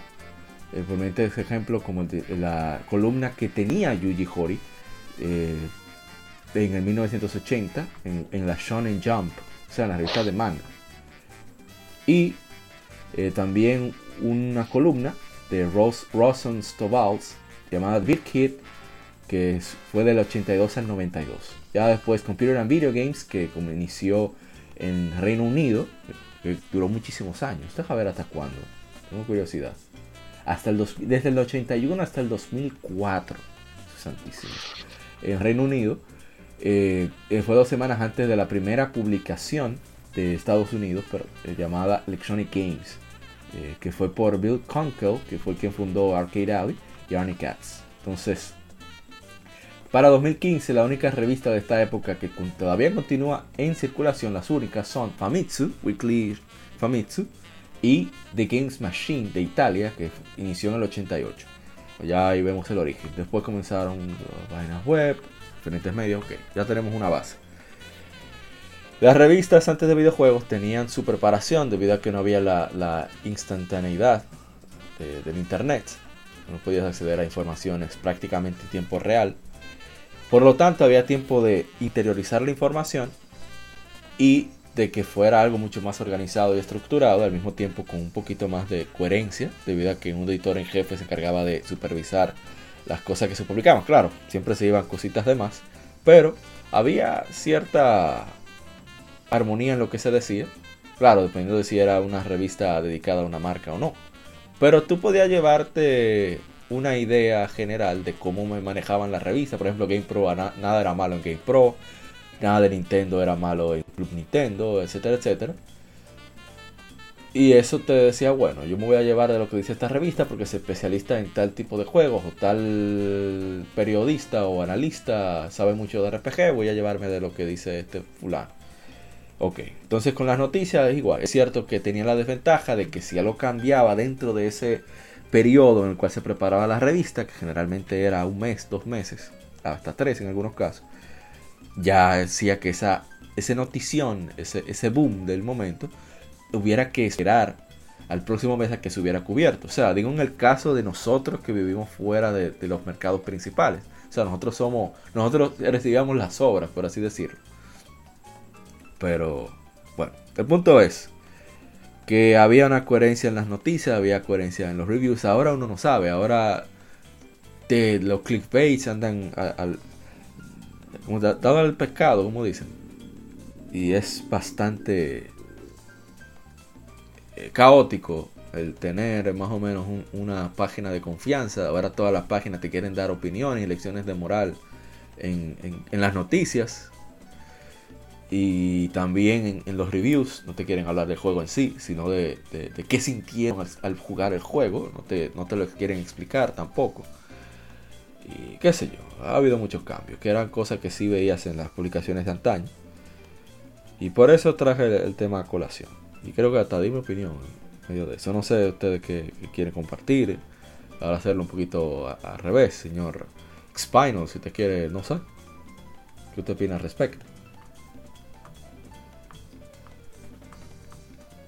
Spinal? Hello? Perdón, estaba muteado. Ah, eh, problema técnico. ¿Qué le puedo decir? Eh, nosotros los que estamos aquí, los tres presentes, incluyéndome, somos tres. Somos eh, personas, somos noventeros, que quiere decir que vivimos de la etapa de los 90 y sabemos que en los 90 la única forma de podrías o podías obtener información en base a los videojuegos eran a través de revistas, como mencionó Maure. Eh, principalmente las Club Nintendo estaban aquí, era la única fuente de información segura sobre algunos juegos que podíamos obtener. A medida que se ir diversificando, porque la Club Nintendo nada más hablaban de Nintendo, obviamente. Vale el nombre. Sí, sí, sí. Pero ya, pero ya que se fueron diversificando las consolas con la entrada ya del PlayStation, 64, eh, lo que tenía Sega y todo eso. Ya cuando llegaba la Feria del Libro, llegaban otro tipo de revistas. Sí, para... Eh, la, la, la mayoría eran de europeas. Sí. Me refiero a Europa, hablo específicamente de España. Que era nuestro, ¿verdad? nuestro idioma. Ah, para aclarar y enriquecer, aportar a, a, a- a tu, a tu discurso, que Club, que Club Nintendo, a diferencia de las demás revistas, o sea, incluso de Latinoamérica, era la única con distribución oficial aquí, que tenía un distribuidor oficial aquí. Ya, Sí, continúa, que, continúa. se, que, se, que se empacaba en México, ¿no? era, no? Sí, pero, ajá, pero se llegaba aquí Era, era, era oficial, era, tú lo podrías, tú podías ir a las farmacias y mensualmente, exacto. Y tú comprabas de Club Nintendo, pero Nintendo llevaban aquí fijo, porque era, era cierto que había un trato con el país. a Distribu- pesar de todo. distribuidora mengual. Sí, a mengual. Entonces, en- después llegaron eh, revistas, una que me encantaba mucho de las otras, aparte de Club Nintendo, era Electronic Game. Ey, mi favorita. yo todavía tengo muchos volúmenes de ella guardada. Sí, sí. Eh, era, era manejada por eh, español y por latino. Tenía varias cosas de humor. Tenía un humor muy bueno. Ponía noticias, hablaba mucho. Tenía muchos artículos interesantes. Pues, Sí, sí. Hablaban de temas de los videojuegos y cosas. Incluso de, de la asociación con los videojuegos. lo Tocaban de una forma muy interesante. Y, y, y eran brutalmente honestos con, con videojuegos que eran malos. E incluso en algunos volúmenes, eh, algún día le compartiré de esas de revistas, Mauro, para que vea, hay cosas. Sí, sí, yo tengo Eh, unas cuantas aquí. Ahorita tenemos las. Pero, sí, pero, pero muy buena revista, me encantaba. Lamentablemente llegó a su final, al igual que el Club Nintendo, porque ya no era. Mira, que Eh, que en el caso de GM en español, que era de México, que era Carqui, Arián Carvajal, que la dirigía, él comenzó el Club Nintendo. Él fue uno- el primer colaborador del Club Nintendo fue él. Que, que fue, según explicaron, que la, la revista quebró en, en- Bueno, la revista no, la editora quebró en Estados Unidos, que era la dueña de la licencia de Sonic Gaming Monthly. Por lo tanto, no podían continuar en México, pero en México le iba bien. sí, eso fue. Lo que pasa es que eso mismo te iba a decir, que ya la revista no era rentable, porque ustedes saben que en Estados Unidos las cosas se mueven más rápido que aquí en Exacto, Latinoamérica. exacto. Entonces, ya la era digital eh, movió rápido y ya no era rentable hacer esas revistas, porque estamos hablando de revistas que eran de 60, 80 páginas. Sí, sí. Entonces, a color. Entonces, eh, salía más caro, que ya la gente ahora lo que iba a foro y se informaba y estaba. Y eso, que eso era al principio. Sí. Entonces, entonces al quebrar allá, a pesar de la, de la popularidad que tenía Latinoamérica, lamentablemente al tener de dónde agarrarse la franquicia, tuvo que cerrar. Por lo menos ellos tuvieron un cierre oficial. Yo leí la última revista de ellos, su cierre oficial. Eh, me encantaba la los cómics de Pac-Man que hacían pero eh, realmente después de eso el- las entrevistas que me comenzaron como estaba mencionando Mario comenzaban a digitalizarse y al principio tenían la misma esencia de la revista pero ah, luego al comenzar a popularizarse y entrar a personas en el medio que ni siquiera tenían la misma pasión por el videojuego, que ya veían el juego como un negocio, como unos intereses personales, comenzaron a surgir unos ciertos tipos de artículos que ya eh, diferían un poco con la opinión de lo que era el juego en sí, ya se iban a temas sociales, ya se iban a representación, ya se iban a lo político, y a muchas cosas que realmente a muchos de nosotros nos molestan, no porque no sean importantes, porque hay algunas que son importantes, sino porque muchas de ellas son irrelevantes. Porque el objetivo de un juego es entretenerte y separar tu mente de la realidad. Sí. La influencia que tiene un juego en una persona es realmente depende de esa misma persona, de cómo ella capte y digiera y regurgite la información que le, que le tire ese juego. Muchos de nosotros sabemos eh, separar la realidad de la ficción. Y sabemos que es verdad que había al- algunos estereotipos de antes, especialmente de los 90, porque no lo vamos a negar. Pero esos estereotipos se usaban como comedia, no se usaban para ofender a nadie. Porque muchos de esos, muchos de, de los targets o del objetivo de esos de dicho, eh, de dicho estereotipo eran los que compraban los juegos. De verdad. Que por ejemplo en GTA, en GTA hablan de narco y de mexicano y de droga y, y GTA en Latinoamérica está más pegado que nunca. Ay, Y hay de todo, hay dominicanos, hay de todo. Hay, hay un hay- protagonista hay dominicano, un DLC de Grand Theft Auto 4. Sí, y uno de los más populares. Y ya ustedes pueden saber. O sea que es lo que les digo, que comenzaban personas que comenzaban a ofenderse por otro. Porque ya Sí, cuando ellos lo vieron gracioso. que no se podían, cuando ya ellos veían que no se podían ofender por ellos mismos, porque era tonto, ya comenzaban a ofenderse por otro. Entonces ahí comenzó una deformación que llegó a tan- al nivel tan grande que ya las personas que hacían entrevistas de juegos ni acababan los juegos. ¿Verdad?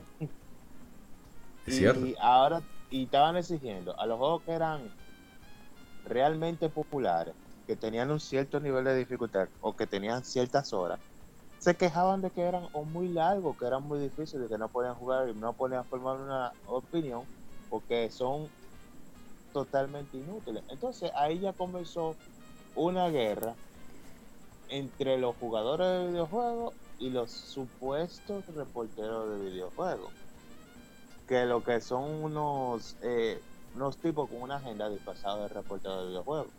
Ya está a tal nivel. Y, y, que los- y, y reporteros, disculpa la interrupción nuevamente, reporteros que no pudieron llegar a, a su área, al área que deseaban, y cayeron en videojuegos. Sí, exacto. Entonces, ya llegó a tal punto que actualmente el que se quiere informar de un videojuego nuevo se informa de un youtuber que es un jugador de videojuegos, igual que la persona que juega videojuegos, porque Así ya no confía, porque ya no confía. Y entonces los artículos que reducen de videojuegos, de reportaje y cosas, son normalmente unos artículos ridículos que salen en alguna página que no vamos, no voy a mencionar porque no le voy a dar payola a nadie. Pero eh, son unos artículos totalmente ridículos que los que salen de burla. Y por eso todavía está la división. Mismo hasta el, eh, yo creo que el año pasado hubo un tipo no me acuerdo de qué juego lo voy a buscar ahí en lo que cuando Andrés hable para mencionarlo brevemente de- que hizo un review tan ridículo que él metió cosas políticas. Él no habló del juego. Él habló de la sociedad y de todas las cosas políticas. El tipo se burlado de él. Pero hubo una en una, en una página bien conocida de esa estadounidense. Que Yo creo que ese mismo. No, no, ¿Cuál fue? ella eh, dijo que, que Dragon's Crown se juega excelente, explicó muy bien cómo es el gameplay, la diferencia de las clases, los caminos, el multiplayer. Pero el juego ya le dio como un 6 de 10 porque el juego es ofensivo en sus estereotipos femeninos. ¿Cómo es posible que ande esa vaina con, con la pechuga afuera, la, la- la hechicera, Ah, o la sí, amazona vino- enseñando el nargón? Y que vino la actora, la actriz de voz de la maga y le dijo que Dragon Code era el mejor juego Dragon's Crown, proyecto que había, que había, que había participado. Sí, que eran mujeres fuertes. y que eran mujeres fuertes, que estaba orgullosa, que nadie debería, porque hay mujeres. Sí, esa, y, y entonces las mujeres que tienen los cuerpos así, ¿qué hacen? Se Ajá, se van a esconder, no. Claro. Y... Ay, Dios mío. ¿Te acuerdas el pleito de, de, de- creo que fue Jason Schreier con, con George Kamitani, el director de Dragon's Crown? No, que ese, ese arte de ese juego parece de un niño de 14 años, un puberto, eh, ¿cómo diría? Eh, excitado. Entonces se quilló Kamitani, dijo, a mí nadie, nadie ofende mi trabajo ni el de mis colegas. Yo creo que este arte te puso unos dibujos de tres, tres dwarf abrazados, medio desnudos.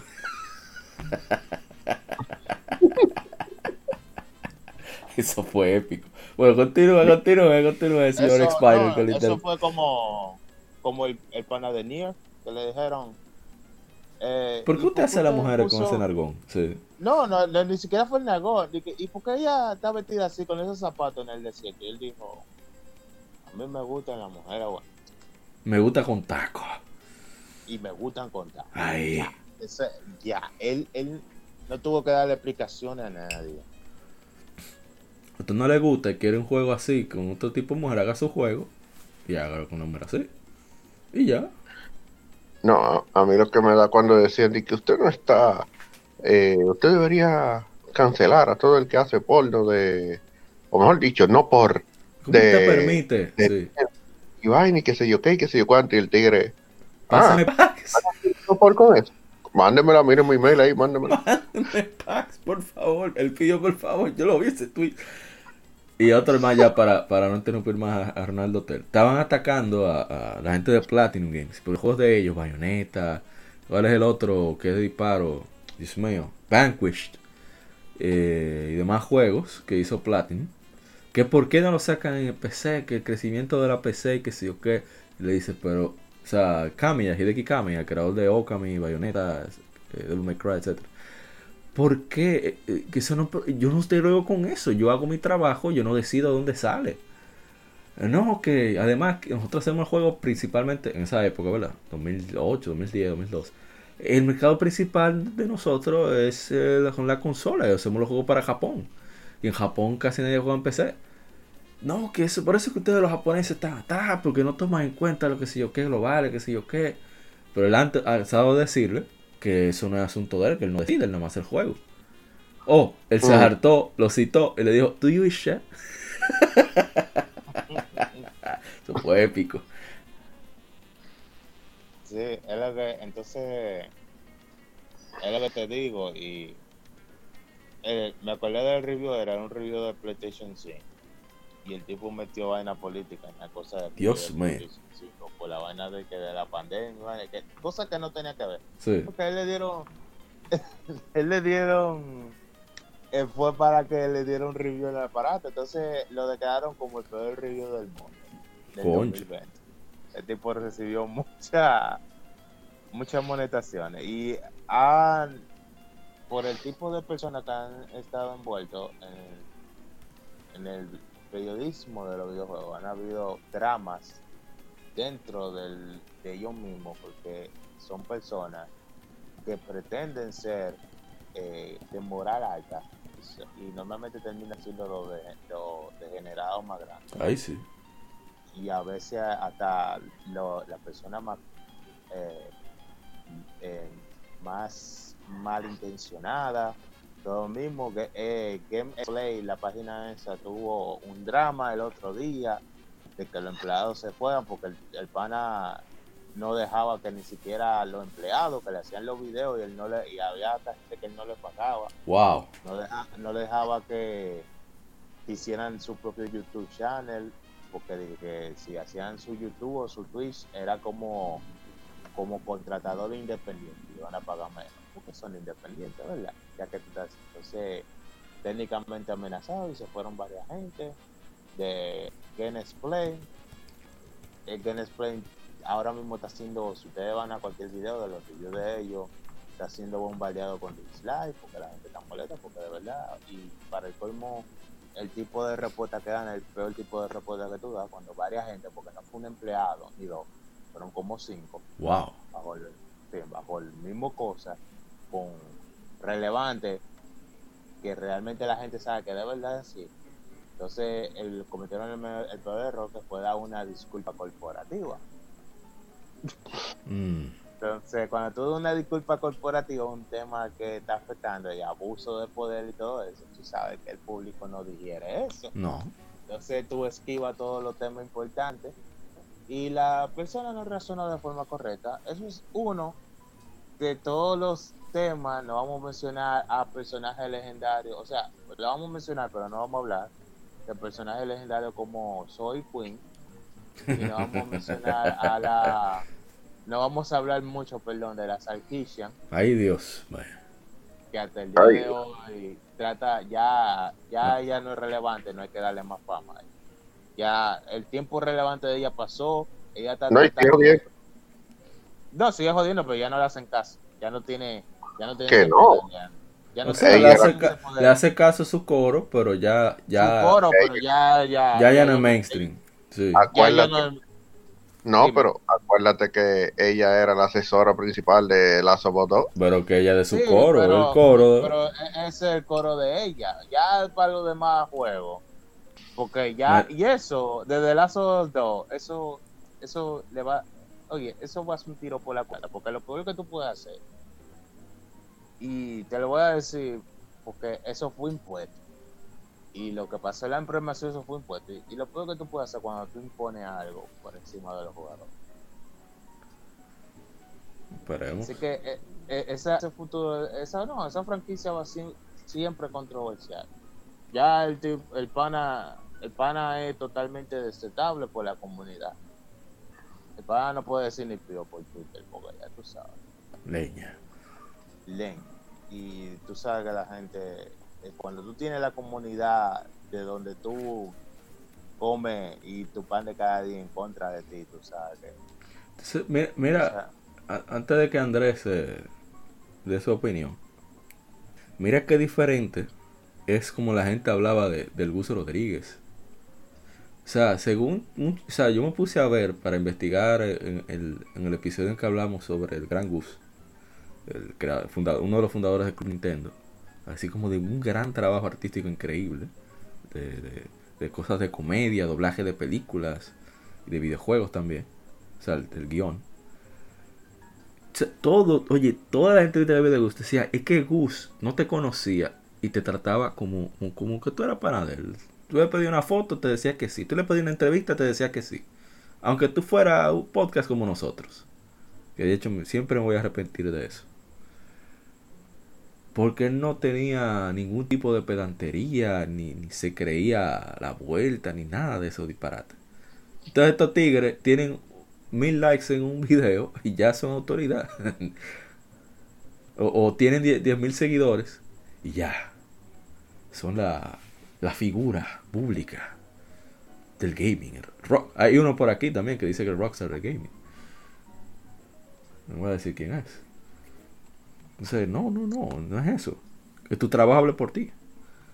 ¿Quién soy yo? Oye, me pasé, me pasé, me quillé, me pasé. Habla Andrés. No, no, porque que- para eso queda el tema. Entonces, hay que expresarse. Entonces, como tú No, pero puedes ver, Tú, tú no quieres que yo hable del, gamer, del Gamergate entonces. Eh, Un ching, pero No, deja yo que termine, no, pues, deja no, que termine yo dije- yo si tú quieres terminar, si tú quieres terminar el, el- el podcast de aquí a mañana vamos a hablar de Gamergate. No, no, no. no, no, no, porque uno puede hacer un mini ultra resumen. Sí, pero que termina Rona, yo te voy a decir una idea, tenés una idea. No, no, no, yo lo que lo que quiero que el, el público que nos oye para que ustedes vean de dónde viene la historia en brevedad, yo lo digo. Claro que André va a mencionar alguna cosa más importante del futuro, pero para que ustedes vean de dónde una relación que comenzó orgánicamente, que debería funcionar, se fue eh, desbaratando y se fue desfigurando por, porque comenzaron a introducirse personas que simplemente no le tienen amor al hobby, no le tienen amor al juego, es verdad. causar impacto y hacer un nombre, hacer un cambio, o sea, querer brillar la mano, como dicen dominicanamente. Sí. Y nada, déjame darle el pa- paso a Andrés porque si sigo hablando, eh, eh, va a ser época de Spinal y de invitado. Está bien. Dale ahí. Eh, eh, es un tema, es que realmente es un tema. Eh, ¿Qué te digo? Bueno, mira, en resumen resumidísimo de Gamergate, Sarkasian es la culpable. Entonces, eh, no, no, porque al final Comenzó con Zoe Queen, comenzó con Zoe Queen y evolucionó y evolucionó cerca La gente habla de Canadá, igual- un país chévere, pero mira lo que ha dado Canadá. No ha dado Barrigol, no ha dado Falcondo, no ha dado Anita Ah, Justin Bieber. Ah, también. qué problema. Pero no, miren, eh, la realidad es que eso es así. Empezó con Queen, con Soy Queen, y terminó con, con Sakishan, que ha sido la que mantuvo vivo el Gamergate realmente, porque lo- los que estaban ya altos, estaban, estaban haciendo sus cosas de gamer. Y ella seguía jodiendo la paciencia, o sea, ella era la que ha mantenido vivo el, el tema de, de Gamergate. E incluso eh, se va a traer de nuevo a la palestra pública porque van a hacer un documento sobre el Gamergate desde el punto de vista de Sarkisian. Lo cual no se va a pegar ni, ni, ni en su casa, porque la gente ya la ha ignorado totalmente. Además de, de que de toda la gente que ella engañó en su Patreon con el proyecto del, del canal de YouTube. Todo el mundo sabe qué es lo que es con él. No, pero ellos van a tratar, eh, van a hacer su documental echándole toda la culpa a los misóginos jugadores de que no haya más mujeres en el, en el tema de, de los videojuegos porque somos unos misóginos eh, maltratadores eh, de mujeres, todos los gamers. Entonces, aquí es donde empieza el, problema. Y sigue con el tema de, como ya mencionó Ronald ahorita, de eh, reporteros gamers que no son gamers.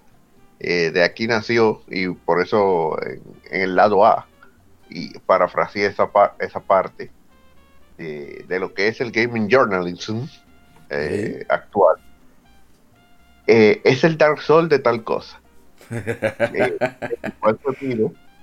Eh, un juego porque tan Dark Souls es por, que por la dificultad y entonces no se queda como que ¿y dónde quedó la categoría dificultad del 1 al 10 Eh, no, ahora tú dices ese es el Dark Souls de los racing ese es el Dark Souls de los RPG ese es el Dark Souls de tal cosa.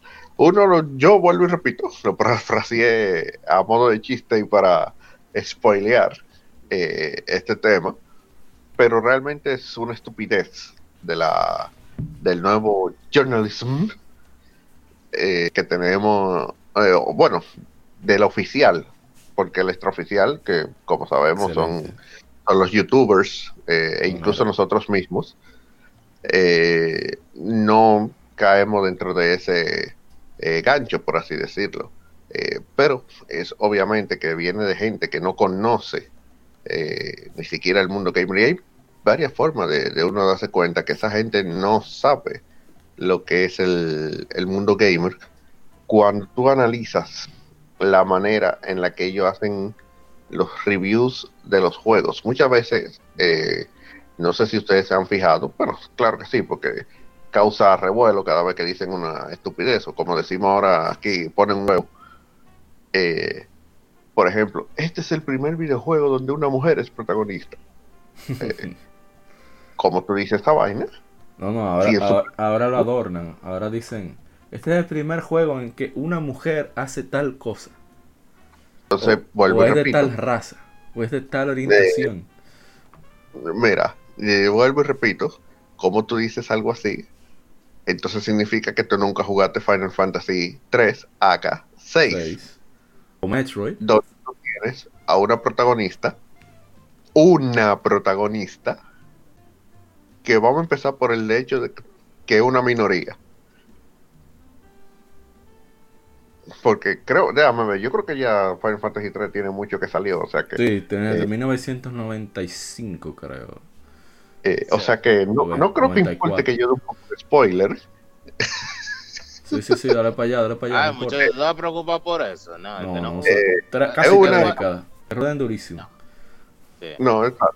Oye, es una minoría porque literalmente ella pertenece a la clase de los Esper que estaban siendo totalmente masacrados Sí. y utilizados como esclavos. Eh, creo que pueden ver más o menos la similitud con algo, ¿verdad? Eh, en el mundo de Final Fantasy 3, eh, AK6, y ella pertenecía a esa minoría. De hecho, era una persona totalmente diferente. Sí. tenía el cabello verde. Eh, ahora las feministas usan eso para Oh. identificar. Ya ella usaba el cabello verde. Color de cabello raro indica peligro en el mundo actual. Peligro, es una peligro. advertencia a la naturaleza, así como hay animales que tienen rojo, amarillo y negro. Ya usted sabe. Entonces, eh, realmente, eh, sí es cierto, en un principio, el personaje se, se ve como que débil y cosas, pero va evolucionando a un punto en que al final es lo que ahora llamarían una mujer empoderada. Odio ese término. eh, y ya Terra lo era. O sea. Terra es una tipa que, se- que, que se transforma en Esper y acaba con medio mundo y arrasa con todo lo que hay por ahí. Salva totalmente un, una tierra. Bueno, no la salva tanto porque Keska la destruyó, pero vamos a decir que evita que la termine de explotar. Que la gente, más gente muriera, vamos a decir. Porque ella, eh, Kefka logró su cometido, pero no se llevó a todo el mundo. Exacto, sí, porque pues, eh, eh, solo dos villanos, por lo menos en la saga Final Fantasy, han logrado su cometido, que es que es uno de ellos, precisamente el de esa Final Fantasy. Kefka lo máximo. eh, que, que lo máximo. papá. Y, y salvó a sus amigos, eh, logrando evitar, por ejemplo, que, que la nave en la que ellos andaban eh, colapsara.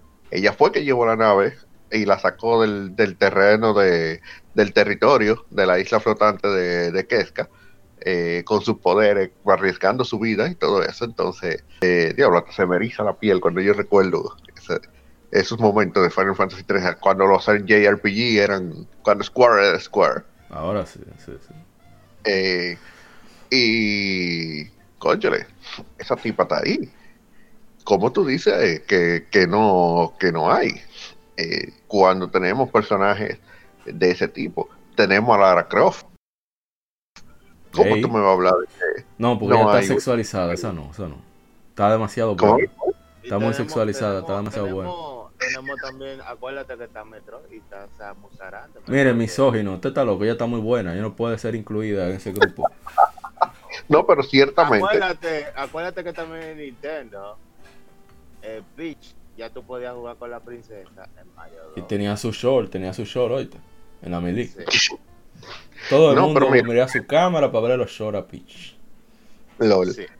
Y sí, realmente, por ejemplo, eh, vamos siguiendo un, incluso más atrás, ciertamente, en- por los años 85, 86, tenemos a Samus, Sí. La primera todo- del gaming era mujer. que, que no, que todo el mundo se sorprendió cuando tú hacías ese easter egg y terminaba eh, Metroid en menos de cierto tiempo, que ella se quitaba el casco y tú decías, oh, pero una El tipa". casco, el casco, pero eh, la ropa entera, un bikini. No, yo digo el casco porque lo primero que tú lograbas que se quitara. Eh, Ah, sí. Ah, sí, es verdad. Cuando tú eso tú te dabas cuenta que era una tipa. Sí, es Que hasta en el manual, a propósito, decían como que era un hombre. O sea, decían he, el artículo él. Sí, entonces creo que eso fue una mala traducción, probablemente. Eso fue una mala traducción porque nadie sabía, porque tú sabes que eso era como que inesperado en esos tipos, y además de que en ese traje, ¿quién iba a pensar que era una mujer? Pero cuando uno pasaba el juego al final, que ella se quitaba el traje, veían esta tipa, No, esta tipa, pues, que- era la que tipa. tú, que tú decías, diga, oh, una tipa. Entonces, No, ya- incluso eh, cuando salió el password, el Justin Bailey, eh, mucha gente dijo, oh, pero una tipa de verdad, es el nombre de ella. Y se eh, especuló mucho tiempo que ese era el nombre de, de la persona que usaba el traje. Pero anyway, eh, estamos hablando de una tipa que literalmente ella sola entró en, en un planeta, territorio enemigo, a Territorio destruir hostil, a sí. Madre Cerebro. Y lo hizo, escapó y destruyó el planeta. Ella sola. Es- exacto. Y, y entonces que esa mujer, una tipa alta y musculosa. Musculosa no, atlética, por favor. Atlética, ella no es musculosa, ella es atlética. Ella está demasiado. Bueno, atlética. atlética. Ella es atlética. Entonces, eh, ella rompe el estereotipo. Ella lo único que, eh, que, que le hicieron rubia. Digo, considerando la, la, la le cirugía. hicieron rubia en Super Metroid, porque originalmente era de color verde que tenía la cabeza. No, verá, porque no, Sí. no lo podía generar, parece. Más colores de ahí. Con el traje. Parece que sí, exacto, había un tema ahí. Pero sí, ella es una de las heroínas. Eh, bueno, ella no es tan heroína, porque ella realmente es una casa Ella va con su recompensa, cuarto. pero- No, pero está bien. Ella es una, una, una joseadora. No, y además, y además que ella, tú sabes que yo creo que ella la ha diferenciado porque el personaje de ella totalmente basado en Ridley. En Sigourney Weaver, que, que hacía de Ridley, en. Alien, tú sabes. Entonces, yo creo que por eso sale, hicieron el cambio. Que, que en ese tiempo, Sigourney Weaver fue una de las mujeres de acción que, que era popular entre la película de acción que Sa- que saludos a, a, a lo que llaman estaba misógino. dominando- Sí, que estaba dominando por hombres. Entonces, esa, esa, esa panita. Estaba. Sí, sí, sí. Sí, se- le enfrentaba con Alien, especialmente en Alien 2. No, yo digo, yo digo, te- no, no, yo, yo por llevarle la contraria por embromar, que, que estaba dominado por hombres. Estaba. Continúa.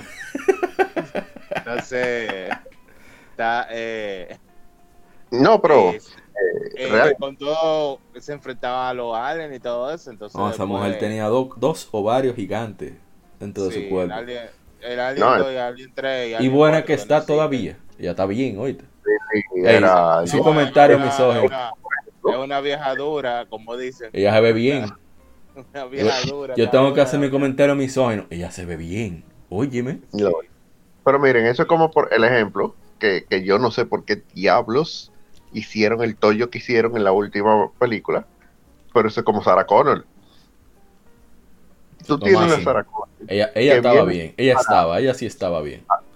acabando con, con pilas de, de Android y pilas de vaina y qué sé yo, que mató un Terminator. Con gusto. eh, Tú vienes en la última película y tú metes una tipa, ah, porque es mexicana. Loco, no era necesario. Tú tienes Sarah Connor. Si tú querías pasarle el mando, ah, que no queremos que un hombre sea el protagonista. Sarah Connor. Exacto. O sea, ¿para qué tú vas a buscar un personaje nuevo, estúpido, que no tiene sentido, cuando tú tienes a Sarah Connor? Un personaje que ya está desarrollado. Porque- Todo el mundo lo eso, eso es. tiene y está bien aumentado. Sí, entonces, eso, eso es lo que te digo, que esa persona no le importa la historia de los videojuegos, porque si se pusiera, si de verdad quisieran, le gustara el, el hobby, ellos supieran esa cosa, pero eso no es el interés, el no, interés es, No saber, ¿Cuánto? in- investigarlo. Por, por Sí. respetarse a sí mismos y a su supuesta profesión. sí, entonces, una, sí que eso son dos segundos en Google, Exacto. Sí, porque nosotros Eso. mencionamos unas cuantas, pero hay más. Hay más, ¿no? Está, está Chantel que está desde Nos- Game Boy Color No- bregando. ya. nosotros hicimos un, epi- un tema de la semana sobre mujeres en gaming, o sea, en industria. Por ejemplo, la, la creadora de Uncharted y, y de la y de Legacy of Kain, Amy Henning. Eh, por, por decir No, solamente de parte de la industria, también la, eh, la- una que es de la jefa de, de, de, ay Dios mío, lo de gente de Little Big Planet. Ah, sí. Planet, No, pero- sí, etcétera, pero etcétera. La, la creadora, la escritora de Mass Effect de las primeras dos partes, también yo creo que era la mujer que era. Eh, Sí, sí, la sí, sí, productora, las, en la 3 fue que ya no tuvo Las, nada. las eh, la quienes tres- produjeron Dragon Ball Fighter sí fueron dos mujeres. La, composito- Sí. la mayoría de composiciones de videojuegos de Japón son, eran mujeres, ahora hay, hemos Bueno. variado. quien, quien sustituyó a- al Uematsu. maestro Uematsu fue una mujer. Sí. Y de hecho, la en Final. Fantasy XV, que entre las pocas cosas que se pueden destacar de. Final Fantasy no, no, no. XV, la música es una de ellas. El audio, yo lo dije, ese juego vale por la música. Desde Es una mujer. Sí. Yoko Shimomura también, también eh, espérate, para ir más atrás. Street Fighter 2 ella hizo. La tipa es una dura, dura, dura. Michiro Yama, Era- etcétera, etcétera. Bueno, eh, para dar ejemplo. No, Exacto. sí, es, lo, que, es lo que decimos. Y nosotros, que supuestamente somos los misógonos, lo que, lo que opacamos a la mujer y sabemos de todas esas mujeres. No, y sabemos de espérate. Y sabemos de la historia y, lo y la respetamos y respetamos las cosas que decimos. Entonces tenemos. Oye, y espérate. Misógino, Que- Ronald. Mi Final Fantasy favorita. Perdón. de mi Final Fantasy favorita, la protagonista es una protagonista que es Final Fantasy VI. O sea, mi Final Yo Fantasy favorita decir la 13, perdón. y la prota es una mujer. Yo pensaba que Y de la 13. Pues sí, y de hecho, eh, eh, yo siempre, esa era mi waifu, esa era waifu. Sí, verdad. De raro. Castigo. Si, si tú me comparas Terra con esa vaina que está en Final Fantasy 3, Pues sí. tú, tú, tú- a ti hay que matarte. Eh, pero sí. ¿Cuál, eh, cuál es tu waifu de, de Final Fantasy, Mauri? No sé, loco. No, no, no me puedo pensar en eso. No es navaja. Podría ser Tifa. Porque está muy buena. Pero en cuanto a personalidad, no me he puesto a, a, a- a meditarlo. A mí me gusta Terra porque es que tú sientes, tú la ves evolucionar como, como persona, como personaje. O sea, un, realmente los personajes de Final Fantasy VI trascienden eh, la pantalla. Solamente creo que hay otra Final Fantasy que lo ha logrado, que es la 5. Lo que pasa es que la 5 lamentablemente no es muy conocida porque no llegó aquí en el tiempo en que debió haber llegado. Mira, O sea, por cierto, yo leí un. Estaba, est- estaba viendo Nintendo Power, ¿sabes? Para, para ir chequeando cómo era la cosa. Y en el 94, cuando se habló de traer Final Fantasy 3 para América, era Final Fantasy 5. Me sorprendió eso. Al final se desechó la idea. Pero Para mí fue sorprendente leer eso.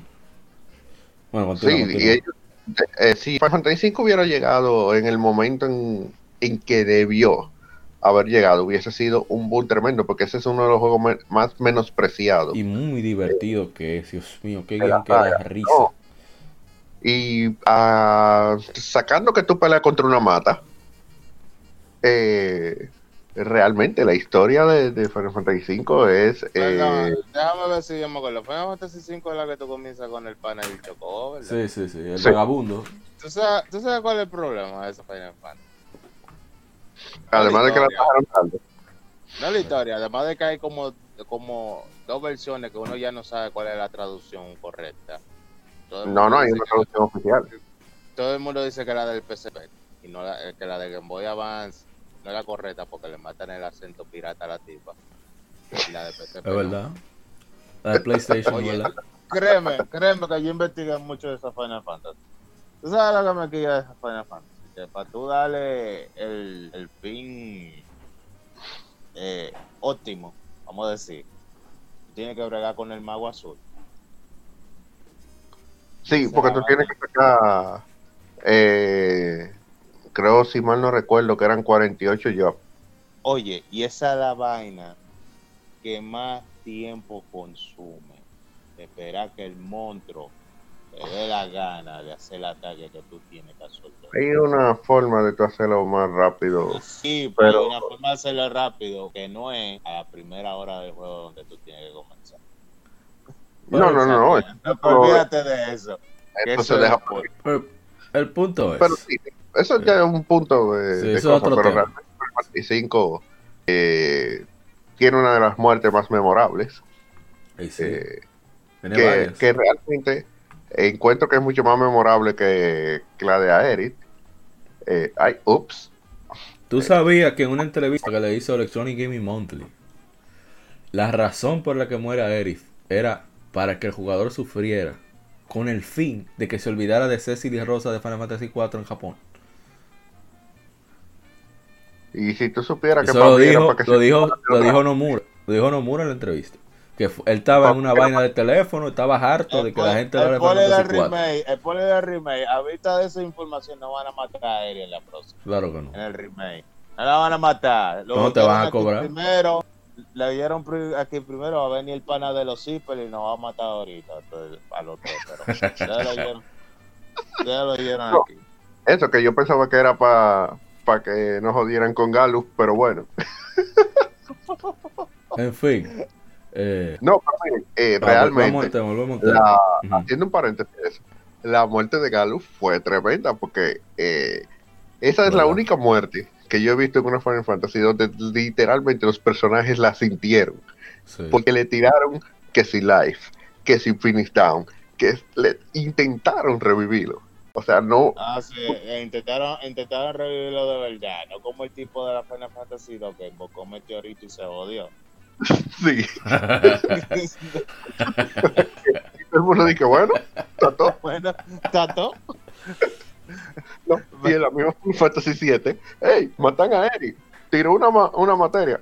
Bueno, todo. vamos, vamos a dejar que, que Cuando caiga sí, ahí. se, cuando sí se sacrifica la 4. Oh, me voy a explotar. Ah, no, estoy vivo. Oh, ok. Dije, perfecto.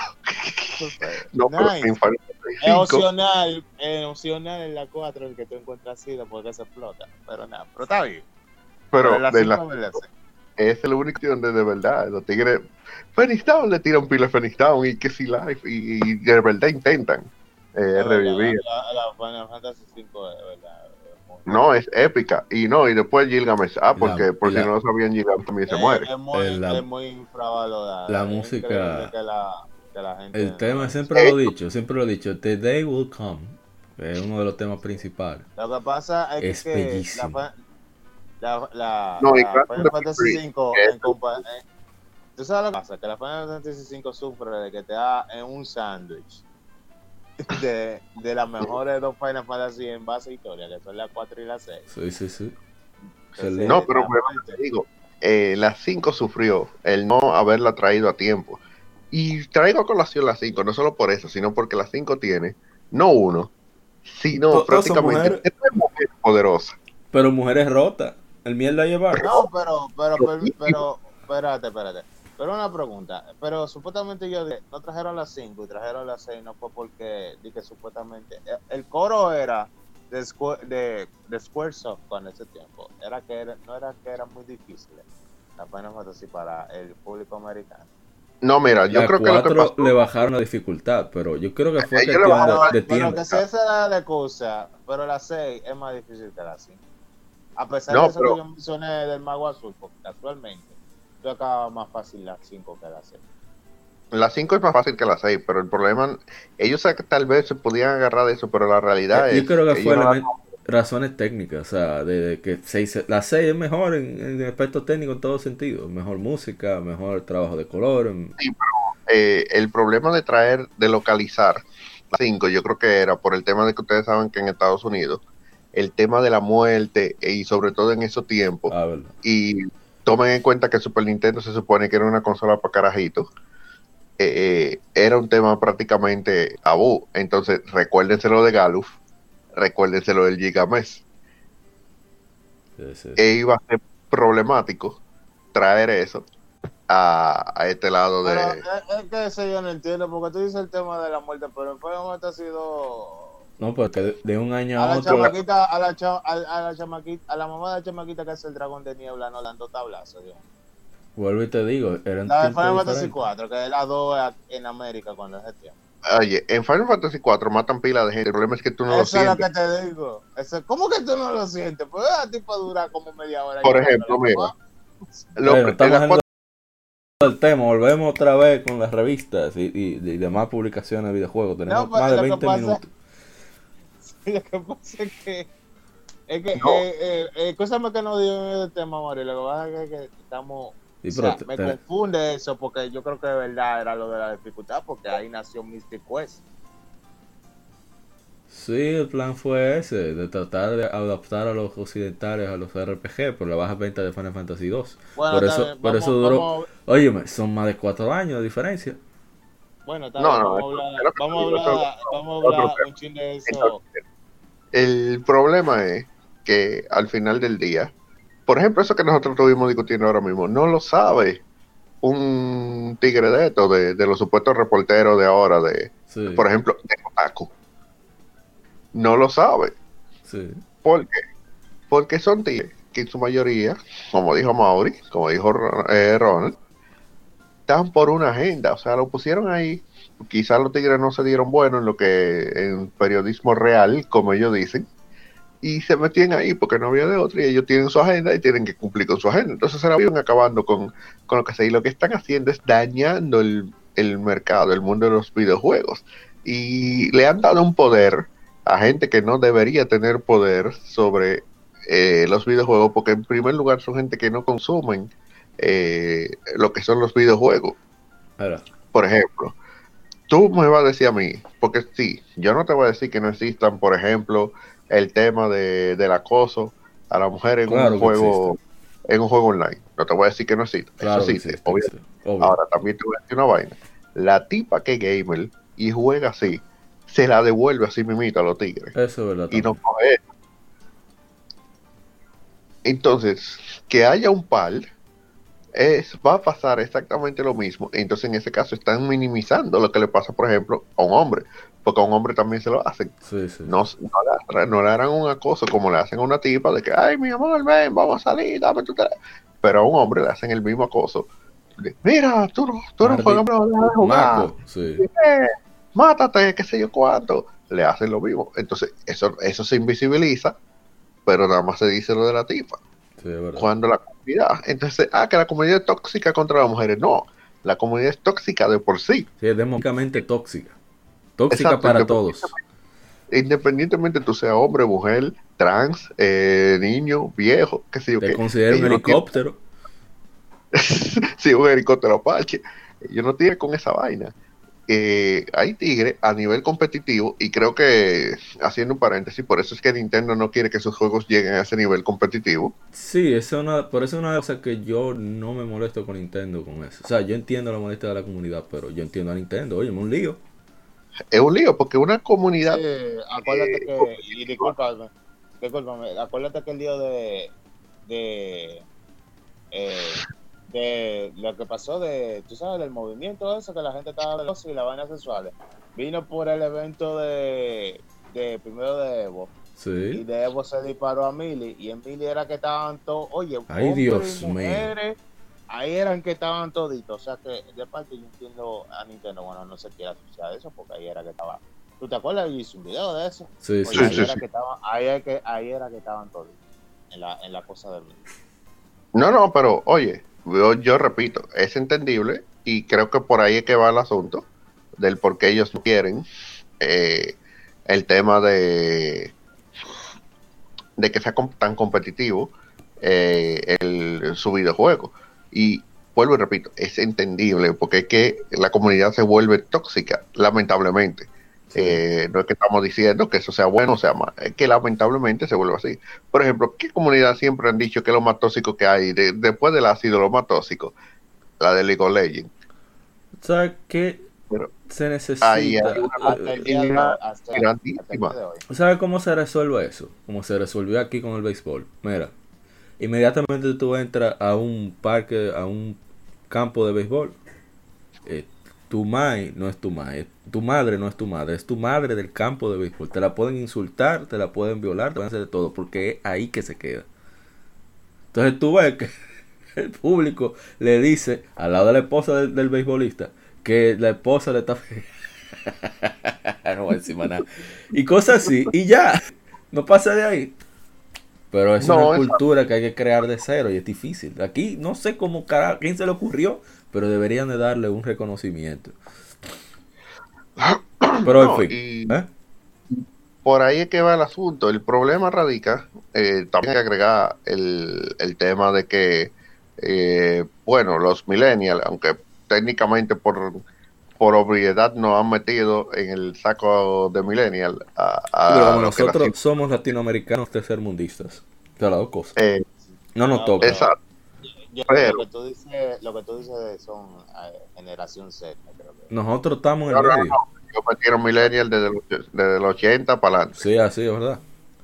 Entonces, eh, eh, antes eran generación Z, se supone que, eh, eh, no, perdón, generación X, se supone que debería ser ese, pero Los Z Ellos son pusieron- que, que son millennials. La cuestión es que eh, el mayor problema es la forma en la que se eh, quizás se han criado los, los hijos y esos millennials en lo que han terminado siendo los copitos de nieve, como, como le dicen algunos, eh, porque todo le ofende, todo eh, les da ansiedad y todo es un problema.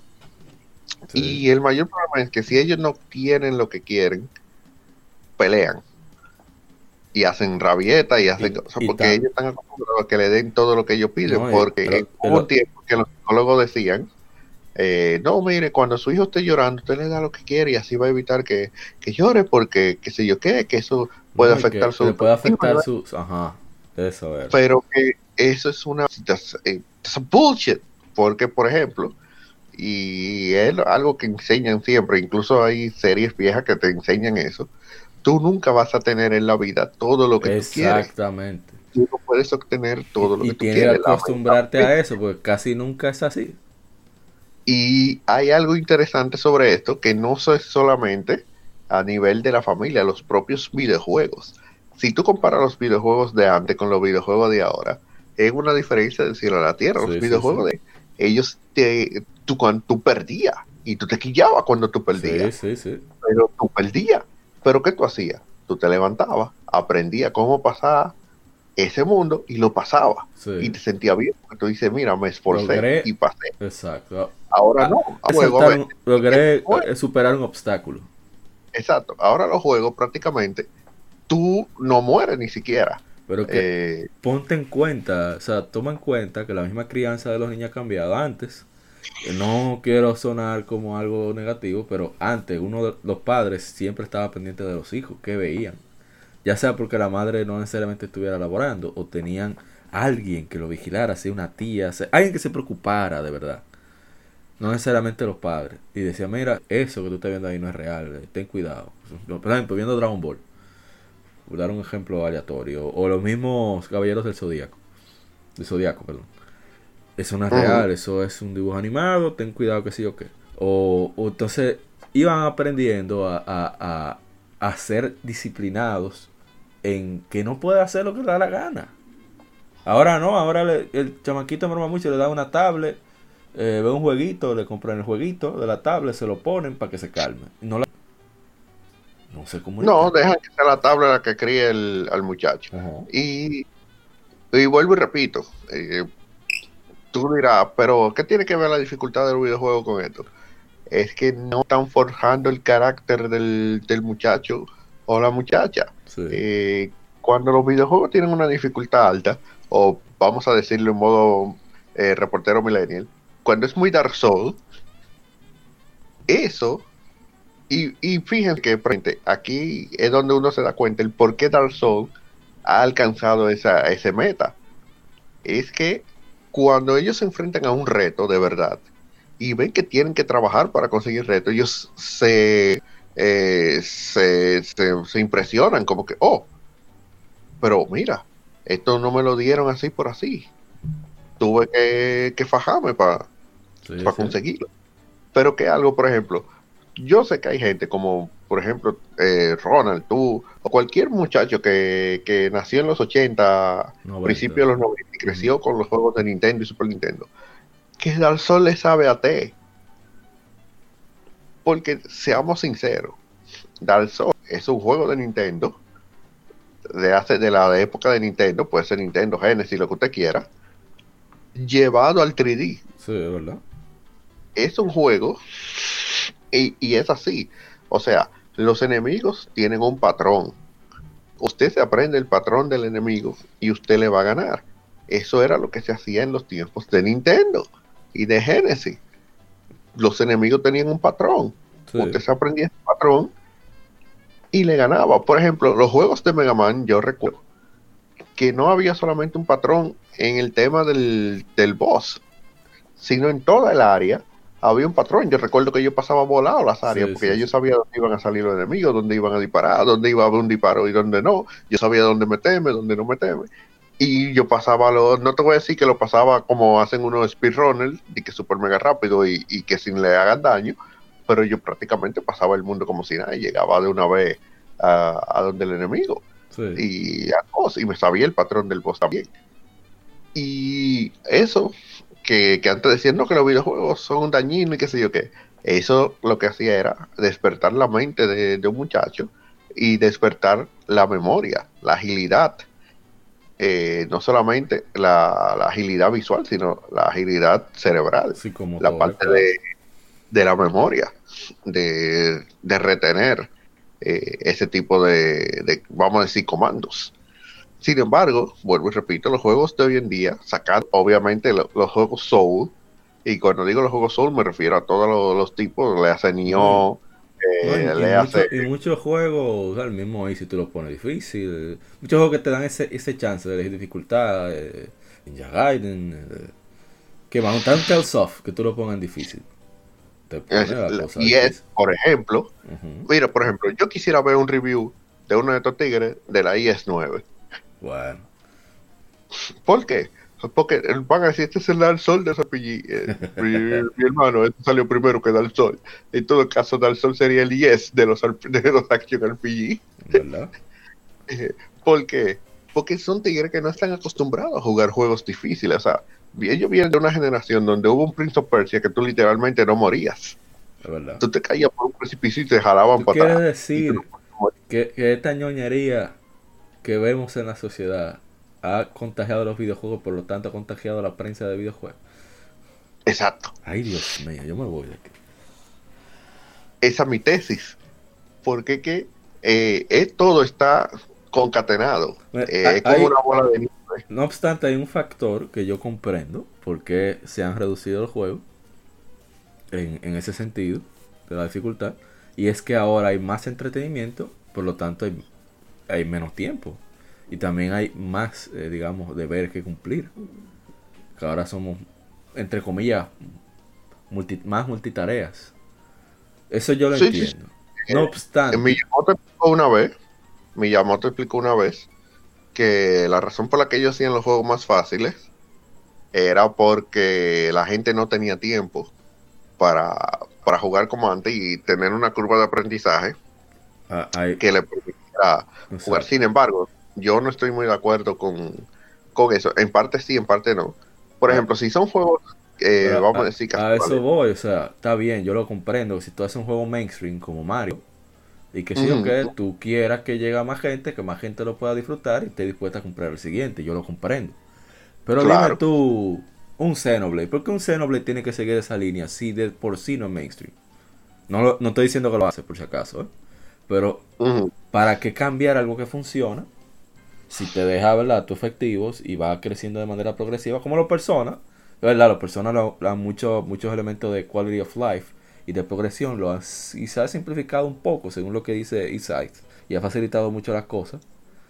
Pero, Lo que pasa es que, a- recu- que recuerden, no es que sea simplificado. Lo que pasa es que es un dungeon crawler. Ujú, Pero el género de dungeon crawler en sí suele ser cansón. sí, Eh, si nada más te vas en eso, para los que han jugado más dungeon crawler, no solamente personas de, de la Ujú. vieja escuela, ustedes saben cómo Ah, Shit and the No, Wanderer y demás, sí. Sí, entonces, ¿qué pasa con eso? Persona lo que le agregó, lo que le agregó Date Scene eso le Y sí, RPG. eso, el Day Cine RPG que hizo eso interesante. Claro. Y el Dungeon Crawler lo, le- lo hizo más animado, porque el que ha jugado Persona 3, como yo, eh, sabe que hay una parte, hay una torre que se llama Tartarus, que eso es el final. Pero el final, eso es subiendo, oye, que se acabó. Y ustedes saben que aunque que con todo y eso de los social link y todo eso, que tiene Persona 3, eso jalta casi ya al final del juego. Te jaltas de subir piso. Entonces, ¿qué pasa? Ellos le trataron de meter más dinamismo porque Sí. realmente eh, ellos tratan de innovar la No, fórmula. no, sí. y- Tú sabes, si se parecen mucho. y- Ahora, el que quiere el inicio original, que vaya y juegue Shin Megami Tensei. Pero a eso voy, o sea, hay que entender que los juegos son un negocio. Entonces, si tú tienes que invertir más para mejorar, ya sea el, aspecto visual, sonoro, etcétera, etcétera, pero nueva tecnología que llega y no te puedes ver rezagado con respecto a la competencia, tú tienes que facilitar ciertas cosas, soltar ciertas cosas. Yo no veo eso mal. Aparte de que si siempre está siempre está la selección de dificultad. En el caso de personas quizás no es del inicio, dicen que no es recomendable, con mucha mucha razón. Pero por ejemplo en el caso de Is, yo si es a partir del Party System, o sea i7 y Memories of the Z, Is 8, próximamente Is 9, yo me voy en Nightmare, pues yo ya estoy acostumbrado y tengo la experiencia que he tenido con Is. Pero Claro. Claro, eh, eh, es está la opción para quien no está acostumbrado también. Pero, y No. lo que quiero decir es que Is no me ha soltado como público meta, como su público eh, eh, fiel seguidor, por buscar, por buscar gente nueva.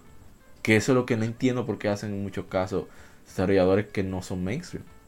No, Mira. porque la, la gente no entiende que hay niches que son preferidos por la gente por cómo son. Sí, Porque exacto. pregúntale, pregúntale a Re- a Andrés, pregúntale a Andrés si Robot Tyson son fáciles. No, eh, los han simplificado, pero eh, si tú juegas en las dificultades eh, normales y cosas, no, no son fáciles, porque uno de los problemas de la Super Robot Tyson es, y quizá algunos que hayan jugando eh, Project Zone eh, se identificarán con eso, es que tú no grindeas. Entonces, literalmente, tú llegas con un level específico a cada pelea, tú tienes que pasar por táctica. Eh, Claro, tú puedes que de... desviar el, el personaje específico en la batalla. El que tú quieres desviar, Sí. tienes que desviar ahí. No puedes dejar a nadie atrás. tú puedes agarrar y romper los mechas en el sentido de que tú le puedes mejorar las armas y todo eso, qué sé yo qué. Pero al final del día, tú tienes un level y si tú te pones a matar muchos monstruos con un solo personaje, ese personaje va a estar super OP, pero los otros van a estar bajitos. ¿Y qué pasa? Que hay veces que cuando vas avanzando la historia te dicen, no, mira, quien tiene que matar aquí es fulano. Sí. Y ese fulano, cuando tú vienes a ver, tú lo tienes level super bajito y con el robot sin nada. Entonces tú dices, "Mierda, ¿cómo voy a hacer? Entonces tú tienes que llevar nada. muy balanceado. Bueno, Y eso no es nada. No es nada. Eh, recuérdate las famosas oleadas. ¿Tú crees que tú estás matando? Ah, maté 10 gente y cuando viene a ver una oleada de 15 robó más. Sí, sí, sí, sí. De- de- me pasó. En la T, por suerte aquí está el Gunbuster, que es el diablo. Eh, y es un- una máquina de matar. Pero sí, eh, eh, eso pasa. No, y bueno, y que yo lo estoy usando, porque imagínate que yo no estuviera usando al, al Gunbuster, porque tú no usas todos los robots que te dan. Tú eliges lo que tú quieres usar. Si yo no hubiera tenido el Gunbuster ahí, me jodo, porque literalmente te tiran pila de, de tigre y es un lío. Pero había otra cosa que yo le iba a decir, que por ejemplo, hay juegos donde por el tema competitivo no deberían de ser tan fáciles. Y eso ha traído problemas. Por ejemplo, Street Fighter. Yo recuerdo que cuando salió el Street Fighter 5, eh, todo el mundo se estaba quejando porque ellos decían, ah, mira, ahora cualquier idiota puede, eh, sabe jugar Street Fighter. Que recuerdo que a Mena le tiraron muchísimo. sí, sí, sí. Decían, no hubieras estado aquí si no hubiera sido porque en Street Fighter 5 cualquiera podía jugar. Y No sin embargo, eh, después Mena le metió la mano en, en la misma 4 Ay, y cosas y ahí se, se callan la boca. Pero, por ejemplo, decían eso, ah, Mena está aquí porque pudo ganar un Evo porque el es demasiado fácil y, cual- y la- y cualquiera puede aprenderlo a jugar. Puede ser que sea de verdad, puede ser que no. Yo realmente de Street Fighter no, no como no es muy- Irónicamente, y irónicamente, el personaje que usa Mena es de tier bajo. Exacto. y lo, y, lo, y lo nerfearon más todavía. Exacto. Salud. Eso me- y todavía va y le rompe la nalga con eso. Eso es lo que me da risa, que él va con un tigre que técnicamente es como Tiger D y le rompe la mano a tigre usando Tiger S. Y entonces tú me dices que, ah, que es porque cualquier idiota sabe jugar. ¿Por qué No, tú no, no. le ganaste, idiota? Entonces, ¿por qué tú no le ganaste? que, es que Street Fighter siempre fue también más abierto a que gente nueva entrara. No, pero hay que recordar que Street Fighter, duele a quien le duela, es el fighter número uno. O sea, número uno en cuanto a, a- a mainstream, el más conocido. Y ellos no pueden exacto. perder en eso. No, pero eh, también, también eh, el, el, el Street Fighter más difícil mecánicamente y cualquier experto de fighting me puede corregir. Que yo me acuerdo cuando yo le metía duro a los fights era el third strike. El tercer Sí. strike. eh, ese No, era pero el que tú meca- solamente el tienes que ver lo que tú mecánicamente- das. el, me- el mecánicamente más difícil. Pero ya, eh, pero siempre ha sido un poquito más no friendly. Incluso el mismo Tekken ha, ha adoptado educar a jugadores nuevos para meter gente nueva. Porque Eso está bien. Hay que crecer. punto- Hay hay que- que- hay- y, no, y no fue que el juego cambió. No fue que el juego cambió, sino que ellos metieron herramientas para que gente nueva comenzara Eh, a jugar. eh, ahora no, y eso mismo- está bien. Exactamente, mira, yo te voy a decir algo, por ejemplo, Tekken, y a, a eso iba. Por ejemplo, Tekken sigue siendo un juego técnicamente difícil, por eso no mucha gente le entra. Sin embargo, en, en la última Tekken ellos se encargaron, incluso a los personajes viejos, le agregaron movimientos que enlazan más fácil combos para que una persona nueva comience a experimentar con esos combos y pueda resolver, pero lo han balanceado de una manera tal que un viejo Un no pueda. Va a romper Eh, al nuevo. O sea, no como pueda sea. romper con los con esos movimientos nuevos de, de enlace. Porque lo han Pero, hecho de y eso, y eso que tú mencionas que es un juego difícil, pero yo me encuentro que ahora que la gente juega más Tekken que nunca, comparado con otras, con otras, Sí, sí, sí, con porque cosas, No, es que- con es- Tekken, que yo siento que hay muchas. No, es sí, que- es porque que- ellos que lo hicieron bien.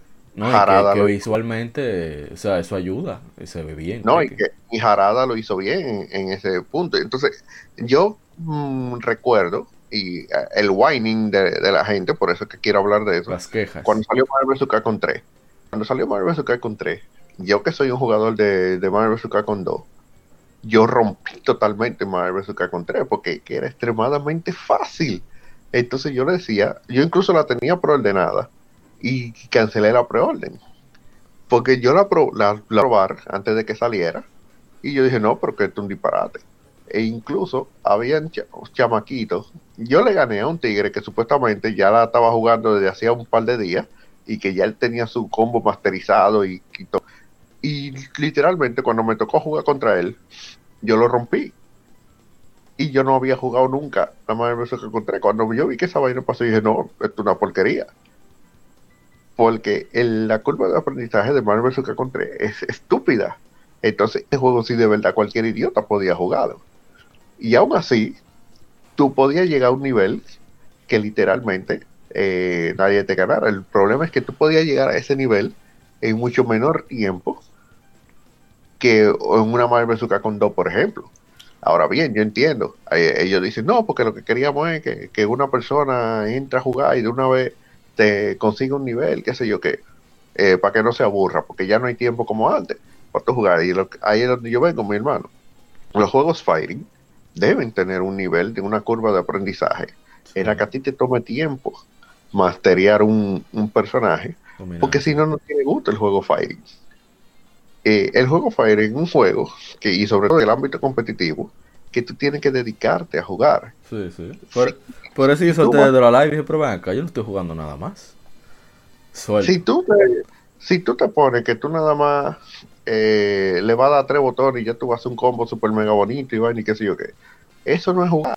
Eso es seguir los patrones que ya tiene el juego prediseñado y por eso es que no el layout de botones de Marvel. Capcom 3 yo me lo encuentro malísimo.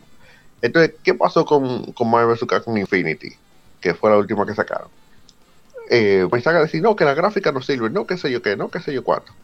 Cuando yo cogí el juego y lo jugué, yo me di cuenta que el problema no eran gráficas, ni el problema eran tiempos de carga, ni nada de eso. El problema es que ellos volvieron al layout de Marvel vs. Capcom 2. Entonces, si usted no se sentaba y empezó a aprender a jugar con el personaje, usted no podía hacer un combo. Ahora bien, Capcom hizo algo bien. Que eso, si ellos hubieran hecho eso con la 3, hubiera sido excelente. Ellos pusieron modos de control. Entonces, si tú quieres jugar tipo Marvel vs. Capcom 3, tú pones la opción y tú juegas como si fuera Marvel vs. Capcom 3. Si tú quieres jugar de verdad, tú quitas esa opción y te va a poner O sea, layout. va a estar limitado en lo que tú puedes hacer porque Sí, sí, sí, exacto, es más limitado. para, el de, equilibrar- el para que- equilibrar el asunto. Y, y el otro, el normal, el que como se supone que tú deberías de jugar, tú tienes libertad para hacer todo lo que tú quieras. Y un reguero de... Nos hemos desviado muchísimo. Va- ya hay que cerrar porque tenemos una hora y seis minutos hablando. Eh, No, está bien, dale. sí. Al final, eh, Ah, tú no lo querías inventar. Coge ahí, sigue invitando. no, para la próxima yo lo voy a hacer como la gente cobra. A los cinco minutos lo Yo corto. te dije que si, que si nos ponían, que si nos ponían juntos, yo te dije. Yo la vertí. No, pues yo no tengo problema que hable mucho, pero no debíamos demasiado. Bueno, en fin, eh, con respecto a las publicaciones, ¿qué, qué, qué, qué, qué hace falta de antes que debería haber ahora? Eh, ética. Ay, Journalism de verdad. coherencia. Integridad periodística, ¿qué más? Mira, Que sea de verdad. yo ni eso, yo nada más pido que si van a hablar de noticias, me hablen de noticias, por favor. Yo no he encontrado una- un site en español, o sea, una página web en sí de noticias en español, que me dé la bendita noticia y ya. Y que la deje O rápido. sea, es, es- es que, es que están llenas de clickbait y muchas páginas. Ese es el problema. Repuditan lo que pone en otra página de higiene. Por Mira. eso, Por eso que ustedes tienen que ir a YouTube, a canal de YouTube Bueno. como el mío y con mucha gente para que se informen Mira, de verdad. yo- porque de una vez voy al mambo. Yo uso Gematsu porque Gematsu me da la información, no me da opinión. Yo ni sé quién es que publica la noticia. O sea, nosotros lo que hacemos aquí, para quien no lo sabe todavía, es, tenemos enlaces de Gematsu y traducimos en tiempo real lo que dice la noticia. Que está bien eso, porque es una noticia directa. Lo que pasa es que aquí, lo que pasa es que aquí la regurgitan páginas como la de eh, el Level Up, ¿qué se llama? ¿Cómo Hay se llama la muchas. página latina esa que Mira, hay mucho, está Level Up, está Atomic, está, está muchísimas. No, no, no, La la, que es no sé. que es No que es sé. Nintendera. No, en verdad, no sé, no sé. Bueno, hay páginas como esa que ellos se copian de cosas que ponen en IGN, hasta el mismo Kotaku y lo maltraducen. Porque yo mismo edito cuando hago videos, yo soy el que hago las traducciones, yo no pongo en Google Translate, yo saben que soy bilingüe. Sí. Traduzco yo mismo y a veces yo me llevo y esos tipos hasta lo traducen mal, parece que lo ponen en Google Translate o algo así. Eh, Sí, eso ha Entonces, ellos lo regurgitan y lo rellenan con los clickbait de ellos y, lo, y los títulos, eso, cosas. Entonces, a mí, lentamente me molesta. Pues dime tú, ¿qué noticia hay? Por ejemplo, escúchame que te interrumpe, pero es que me, me, me llegó a la mente y que no quiero que se me Sí. vaya. Dale, dale, dale. Nueva Pokémon Snap, ¿será mejor que el anterior? Hermano, ni siquiera salió el juego. Ponme qué es lo que hay de Pokémon, nuevo Pokémon Snap. Detalles. Miren, Gematsu decía, el nuevo Pokémon Snap, fecha de lanzamiento, abril, ya, punto. Concho. Sí, porque, porque no es lo mismo que tú pongas eso como pregunta dentro ya del artículo, que tú te preguntes, Sí. superhéroe, después de que ya tú haces una, un análisis, que tú lo pongas como título del artículo. O sea, que O que tú pongas, ¿cómo fue que tú dijiste ahorita? Eh, especulaciones. sí, especulaciones. Porque ¿Cómo tú ves especular? Y hay muchas cosas, porque, por ejemplo, tú, dejas tú siempre tienes que dejar claro que tú siempre vas a hablar de lo que tú crees en Sí. base a, a algo que pasó o una experiencia, como, como hablamos ahorita del juego ese que van a invertir de nada, la gente de Van sí. Nosotros, en base a la experiencia que tuvimos, hacemos una especulación que puede estar totalmente errónea y lo que, Claro, y lo que hagan es ser un Dance Dance Revolution. de verdad. ¿Tú No, es cierto. Por, por- por poner un ejemplo. Pero nosotros nos estamos basando ya y estamos dejando claro de que estamos especulando y que estamos haciendo un rumor y que muchas de esas cosas salen de propia. Como a que estos panas no solamente quieren dar una opinión, quieren dar una opinión como que es un hecho. A mí me pica eso totalmente. Es cierto. A ver, es- hay algo que a mí me molesta que cuando tú das una opinión que tú crees que es un hecho. No es un hecho, es algo que tú estás compartiendo, no es algo que es- así. Que tú verificaste, sí. Que tú, exacto. eh. Entonces a mí me molesta mucho y cuando yo comencé a hacer un video, yo comencé como que a apreciar a esas personas que hacen su trabajo duro, netamente, porque es duro Sí, es difícil. Es, es difícil. muy duro. Todo el mundo, el- todo el mundo se va por lo fácil, todo el mundo se va por el impresionismo, por darle clic y van, y nadie dice las cosas como son. Cuando yo hablé mal de la Atari VCE, que los mismos tigres de Atari me le fueron a tirar el dislike al, al van. Yo me sentí, yo me sentí orgulloso de ese video, porque ese video es el que tiene más dislike en mi canal, pero yo, yo me sentí porque yo sentí que yo le piqué a ese tigre, con lo que yo le di. Claro, porque fue la verdad. Y su consola es un disparate y fue un disparate, porque eso no. Sali- supuestamente iba a salir el año pasado, no sé qué quedó ese fraude. Bueno, no te verificar. Pasarle otro video para que claro. Está bien. Señor Lajar, Andrés, Ujú. palabra final. No, eso realmente es así. Es como yo digo, realmente eh, todo lo que ustedes dijeron, eso es lo que se necesita. Y yo apunto que se necesita gamers periodistas. Exacto. Saluda a mi hermano No. Ishidori-san, que es periodista. Sí, no, infi- no, no infiltrado, gamer periodista de verdad. Exacto, no, no tigre de que, que, que no, que mira, que, que me metí aquí porque tú sabes, qué sé yo qué. Bueno, eh, hay un, un Eh, youtuber. Que tengo, un- que tengo un diploma en estudio de género. Sí, sí, sí. Hay un youtuber que él dice que él se metió a eso porque no había más nada y al final le gustó, y, pero el tigre de por sí era gamer. eh, un youtuber que el nombre empieza con D. Eh, el tigre, un español ahí. Eh, él dice eso mismo. Y él mismo, ha- aunque él es medio social Justice Warrior, pero él mismo ha dicho que el tema del journalism tiene Periodismo, ahora problemas precisamente porque eh, como que no son gamers lo que lo que No son les interesa, están cumpliendo para su cheque y aprovechan para esparcir su- sus ideologías. Sí. Exacto, que, que a él no le importa mucho la parte, porque es lo que te digo, él es medio eh, social justice, pero eh, mayormente lo que me quedo con esa parte de la opinión de que no son realmente eh, gamers. Y ustedes dirán, bueno, pero se supone que el periodista, por ejemplo, un periodista de deporte no tiene que ser deportista. Eh, y yo No, te pero, diría, pero es gamer, sí, no desarrollador. Eso es cierto, tiene, no tiene que ser deportista, pero tiene que saber Exacto. cómo se juega pelota y tiene que saber y la historia de, de la porque por ejemplo cuando usted ve un narrador eh, que es un periodista al final del día o ve eh, algún periodista Comentarista un- deportivo, lo que sea. eh, él te dice mira eh, dar tal, a lo largo, a lo largo de la, de la temporada ha bateado tanto porcentaje, Sí, bateado se ha envasado tanto, que por lo tanto Eh, es probable que... Ajá. fulano hizo tal cosa y en la temporada pasada fulano hizo tal, tal cosa. Él sabe lo que ha pasado anteriormente. Él no te va a decir primera vez en la historia que fulano hace tal cosa. No, porque él sabe lo que pasó anteriormente.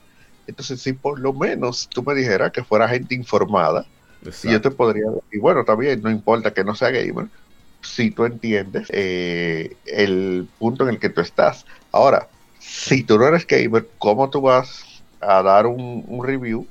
Porque, por ejemplo, eh, un periodista de, de pelota o de Fórmula 1 no te da un- mira, yo considero que, que el Ferrari es uno de 10. Pues él no te va a dar un, un puntaje en base al carro. El puntaje habla según eh, Ferrari saque eh, en los puntos de la competencia. Sí. Pero, sin embargo, aquí tú tienes que saber de, de videojuegos para poder puntuar un videojuego. Eh, incluso yo recuerdo que antes, eh, eso hay incluso por ahí eh, datos que, que dicen eso. Cuando uno hacía un review de, de un videojuego, no era una sola gente que hacía el review. Porque, por ejemplo, E- EGM en eh, español era así. yo puedo ser muy bueno jugando, pero yo no sé de música. Entonces yo tengo que puntuar la música. ¿Quién tenía que hacer la parte de la música? Alguien que supiera de música. Y ese me daba a mí, mira, esto es lo que yo opino de la música. Y yo lo integraba en mi review. Bueno, O en- sea, no era... en ese caso no lo veo tan, tan, tan, tan, tan necesario, pero sí, por lo menos, las empresas envíen dos códigos, que no le pesa. Pero eh, no es lo mismo, por ejemplo, a Andrés le gustan los Super Robot Tyson, Super Robot Wars. Ujú. A mí no puedo decir, vamos a decir que no me gusta. Si le evaluamos los dos y damos diferentes puntos de vista del mismo juego, es una opción muchísimo más amplia. Y sobre todo que tenemos eh, gustos diferentes respecto al mismo título. O sea, Claro. eh, Andrés va a hacer brillar sus virtudes, yo voy a hacer que sobresalgan los defectos. Entonces hay una visión muchísimo... A quien, quien las virtudes se le sobrepesen a los defectos, a decir, ah, pero no está tan mal, yo lo voy a probar, voy a arriesgar. Va a tener Por ejemplo. más va a estar mejor informado antes de la compra, por ejemplo. Por ejemplo, y esto tú lo recordarás porque tú lees a cada rato de esa revista, Club Nintendo. Sí, Hay muchos Club Nintendo, que no era uno solo. sí, es verdad. Tenían una segunda Ah, opinión por ahí también. habían tres reviewers y cada uno te daba, había un review en general, ¿verdad? Sí. Que la, daba la la información del juego, Y luego los tres te daban su parecer es verdad. del, del juego, cada quien desde su punto de vista. Y yo recuerdo que había uno por ahí que decía, a mí no me gustan los juegos de tal cosa, Sí. pero este se vio interesante, que sí, que entonces tú decías ya, Milkina, pero si este tigre que no le gustan esas cosas, lo interesante Ese, porque es- juego ese es mi punto. Precisamente eso. Y, y ese es el punto. Eh, ahora yo ni siquiera ese trabajo lo están haciendo. O sea, ahora es, mira, fulano, ven acá, toma, eh, juega hasta Gran Turismo 7 y dinos qué tal. Y Y, cuando vienes a ver, Y el tipo Eh, no sale de FIFA o de Call of Duty. exacto. O, y no o sabe como, lo que- o como yo de RPG, ¿qué yo voy a hacer con un FIFA? ¿En ¿Verdad? Y- ¿Qué yo voy a hacer con un FIFA? No, entonces que, que te den que para tú hacer un review de eso, pero entonces se supone que tú debes tener, porque vuelvo y repito, uno solo no va a saber de todo. Por ejemplo, yo no sé de música. Eh, yo sí te puedo decir por, por apreciación si una música es buena, pero no desde el punto de vista de saber de música. Sí. Quizá otro del equipo sabe de música y puede hacer un review de la parte de la música. sí. Pero asimismo, por ejemplo, yo soy, eh, podemos decir que experto en, en fighting, en racing y en RPG, pero yo no soy experto en, en first person shooting. Imagínense que me pongan a, a hablar de Call of Duty, pero puede ser que otro en el equipo sea experto en, en first person shooting. No, es que si son los dos mejor, porque así hay una verdad intermedia. Exacto, Pero entonces cada hace su review y luego se... Pero ahora no lo están haciendo así, pero que tampoco lo van a hacer porque que ellos no saben de videojuegos. Y aparte de que no saben, no les interesa. O sea, ni a la compañía le interesa, ni, ni a- que, ni al lector le Fíjate. interesa tampoco. Mira, mira, fíjense que los reviews ahora mismo, lo único que dicen es, eh, sí, mira, este juego es inclusivo porque hay mujeres y hay Sí. morenos Sí, sí, y vaina. Y es como que a mí que me importa. Exacto. Tú no jugaste Final Fantasy 7 fue. Bueno, vamos a Ahí- dejar. Ahí eh, está Barra, ahí está Sid, ahí, ahí está Don Cornelio y Bueno. Claudio disfrazado. Bueno, Hay de todo ahí. Entonces, no me digas tú a mí, di que no. A mí, y, en- y lo voy a decir una cosa. En algún sí, sí, review, cierra, cierra. yo digo, si ustedes recuerdan algún review de Final Fantasy VII, de alguna revista especializada, hasta de Official PlayStation Magazine, Yo me acuerdo ustedes recuerdan que en algún momento mencionaron que había un moreno y que No. se hacían pasar por trans y vainas así. No, no, no. En algún momento Era, era, mencionaron- so- era sobre el juego que hablaba. era sobre el juego. Yo me acuerdo de la, oye, esto es corto, de la mayor situación que yo me acuerdo del review, que un pana que preordenó el juego, lo devolvió al otro día.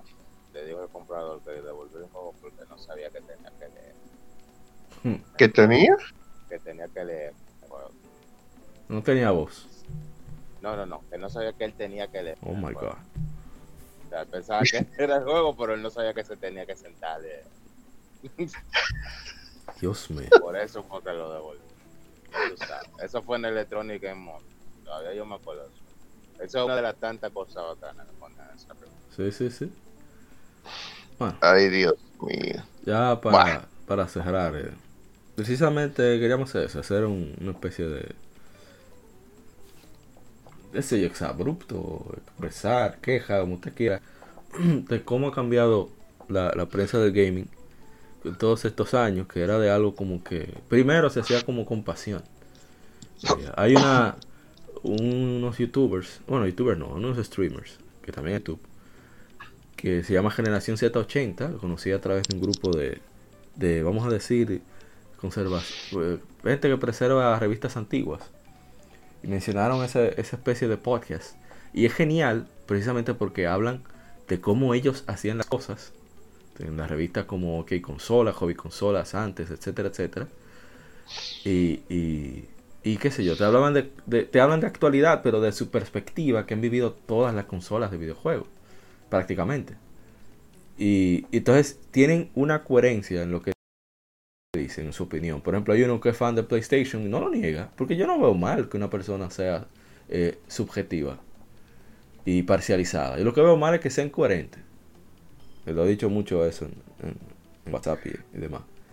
Porque así tú sabes a qué atenerte. O sea, a la persona que le gustan los shooters, que detesta los RPG, bueno, cuando evalúe un RPG como Final Fantasy VII o lo que sea, te va a dar su opinión como tal. Y si le gusta, tú sabes que, oh, pero mira, hasta a este le gustó. Quizás es mejor de lo que esperaba. No sé. Y, y eso, de, de que ya, ya no hay interés. Yo creo que no es solamente el problema de la prensa en sí, también de nosotros, la mayoría de gamers, que ya no da trepito. Eh, si la cosa se hace en serio o no. Pero por suerte existen ciertos sites eh, y están los, muchos youtubers que, que mantienen ese, ese cariño, ese mimo a, a- la- a los videojuegos en sí, a los títulos. Tratan de ser, eh, no quiero decir objetivos, pero sí lo más claros posibles en, en sus percepciones de, de los juegos en sí. Y de tratar de darte la información lo más honesta posible. Por ejemplo, eh, Angry Joe, sabemos que es verdad, tiene su lineamiento medio zurdo y demás. Pero cuando el tipo te dice que algo no sirve, te dice que no sirve. No estoy diciendo que él tenga la razón, pero por lo menos se sabe justificar. Que eso ya no se ve casi. Y así sucesivamente. Eh, bueno, eh, señor Andrés, despídase de sus redes, señor Lajar. Oh, de Retroact y ya demás. ustedes saben, Por aquí a su orden en Retroat Entertainment. Nos pueden buscar en Facebook, en Instagram, Twitter, YouTube, Spotify Hey, y demás redes de podcast. yes. Por ahí pueden encontrarnos. Eh, muy pronto vamos a volver con, con el tema gaming, Hey, que tenemos un tiempo nada más haciendo gameplay, pero que había que, ustedes saben, hay que hay la que resaca. renovar. Ah, yo creo que era la resaca. No, no, no, que hay que renovarse y, y ver que Porque la gente cobra. Su propio veneno lo emborrachó. no, que va, que va. Eh, hay que ver cómo uno resuelve y puede atacar ese flagelo, porque entonces el problema es que ellos no dicen nada, pero tampoco dejan que otro diga. Ay, De una vez te acusan de misógino y qué sé yo qué. Ay. Entonces, señor Ronald Hotel, a.k.a. Spinal, de sus redes y todas sus cosas, promociones, haga spam. No, da- nada, eh, me pueden seguir a mi canal de YouTube, que así mismo con el nombre, Spiner. Y las demás redes sociales son Spiner Gaming, en Instagram, eh, en Facebook, en Twitter me pueden seguir. Tengo, eso sí, un, tengo un par de meses que no subo videos por eh, tareado de las cosas personales y que tuve un problema con la computadora. Eh, mala suerte, el 2020 me, me ha acabado a mí, pero eh, ya vamos prontamente a solucionar eso y seguimos, vamos a seguir por los videos semanales como estamos Ey, por lo Yes. menos no te dio COVID. todavía, estamos aquí. Pero, Ey, veo, si no. Pero estamos, como yo me cuido, y imagínate, y todo eso, esperemos que sigamos así. Eh, vamos a seguir con las noticias sobre el videojuego. Seguramente subir gameplay, aunque sea en forma de streaming a través de Twitch. Yes. estaremos estaré anunciando eso porque creo que sería más conveniente ya hacer gameplay en vivo que grabarlo como decía. Ya Sí, sí, sí, conviene más. La, la, la, la persona lo prefieren más así en vivo. Entonces, nada. No, y te es, te eh. es menos eh, laborioso. Sí, es menos laborioso, pero voy a estar ahí hablando de todo modo. Ah, no, mejor todavía. Mejor todavía. Quizás lo que yo haga es que lo resuba ahí en YouTube. pero, o sea, que, No, eso se pasa poner- inmediato, eso es lo chévere. sí, no, Twitch es se pueden poner los huevos en la misma gana, sabes, porque esta vaina de... Así estoy yo. En cualquier, en cualquier momento, cualquiera de los dos. ¿no? Yo Pero- estoy, estoy así mismo. Sí, pero nada, estamos, estamos ahí mientras tanto. Ustedes saben, un- siempre, como siempre, un placer venir acá. Yo sé que no es constantemente, Ah, no pero cuando, pero cuando, cuando se viene ese, se, siempre se hace, Te se planta. notar, Claro, se nota. No, se agradece, se agradece. Bueno, muchísimas gracias. La Jarsama, Spinal. Eh, ustedes saben que espero que pasen por aquí la próxima semana. Eso sí que le voy a tener un, un, ¿qué? un látigo puesto porque cuando se pasen. No, porque, o sea, no, en verdad estuvo bueno. Así que ya saben, eh, cuídense mucho. eh, a ustedes y Entonces, también. ya saben cómo me pongo para, para que me invitan. sí, que si sabe mucho, para que me invite. Saludos, señor Hodge. sí, sé mucho eso. En fin, eh, gracias nuevamente por escucharnos. Estamos en Spotify, Google Podcast, Apple Podcast, Tuning. En fin, en todas las plataformas de podcast como Legion Gamer Podcast.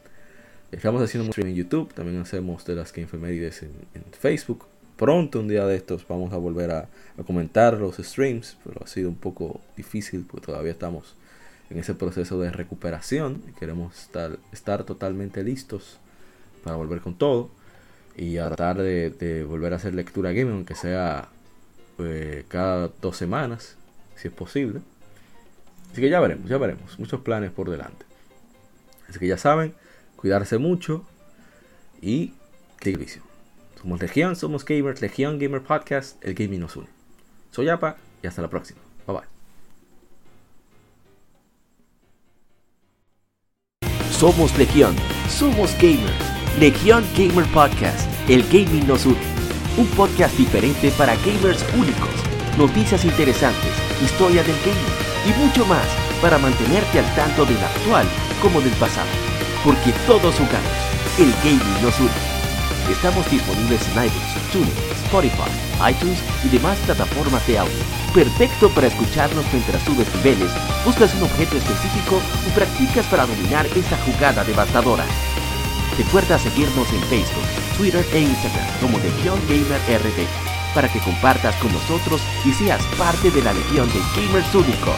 Gracias por escucharnos y te esperamos para el próximo episodio.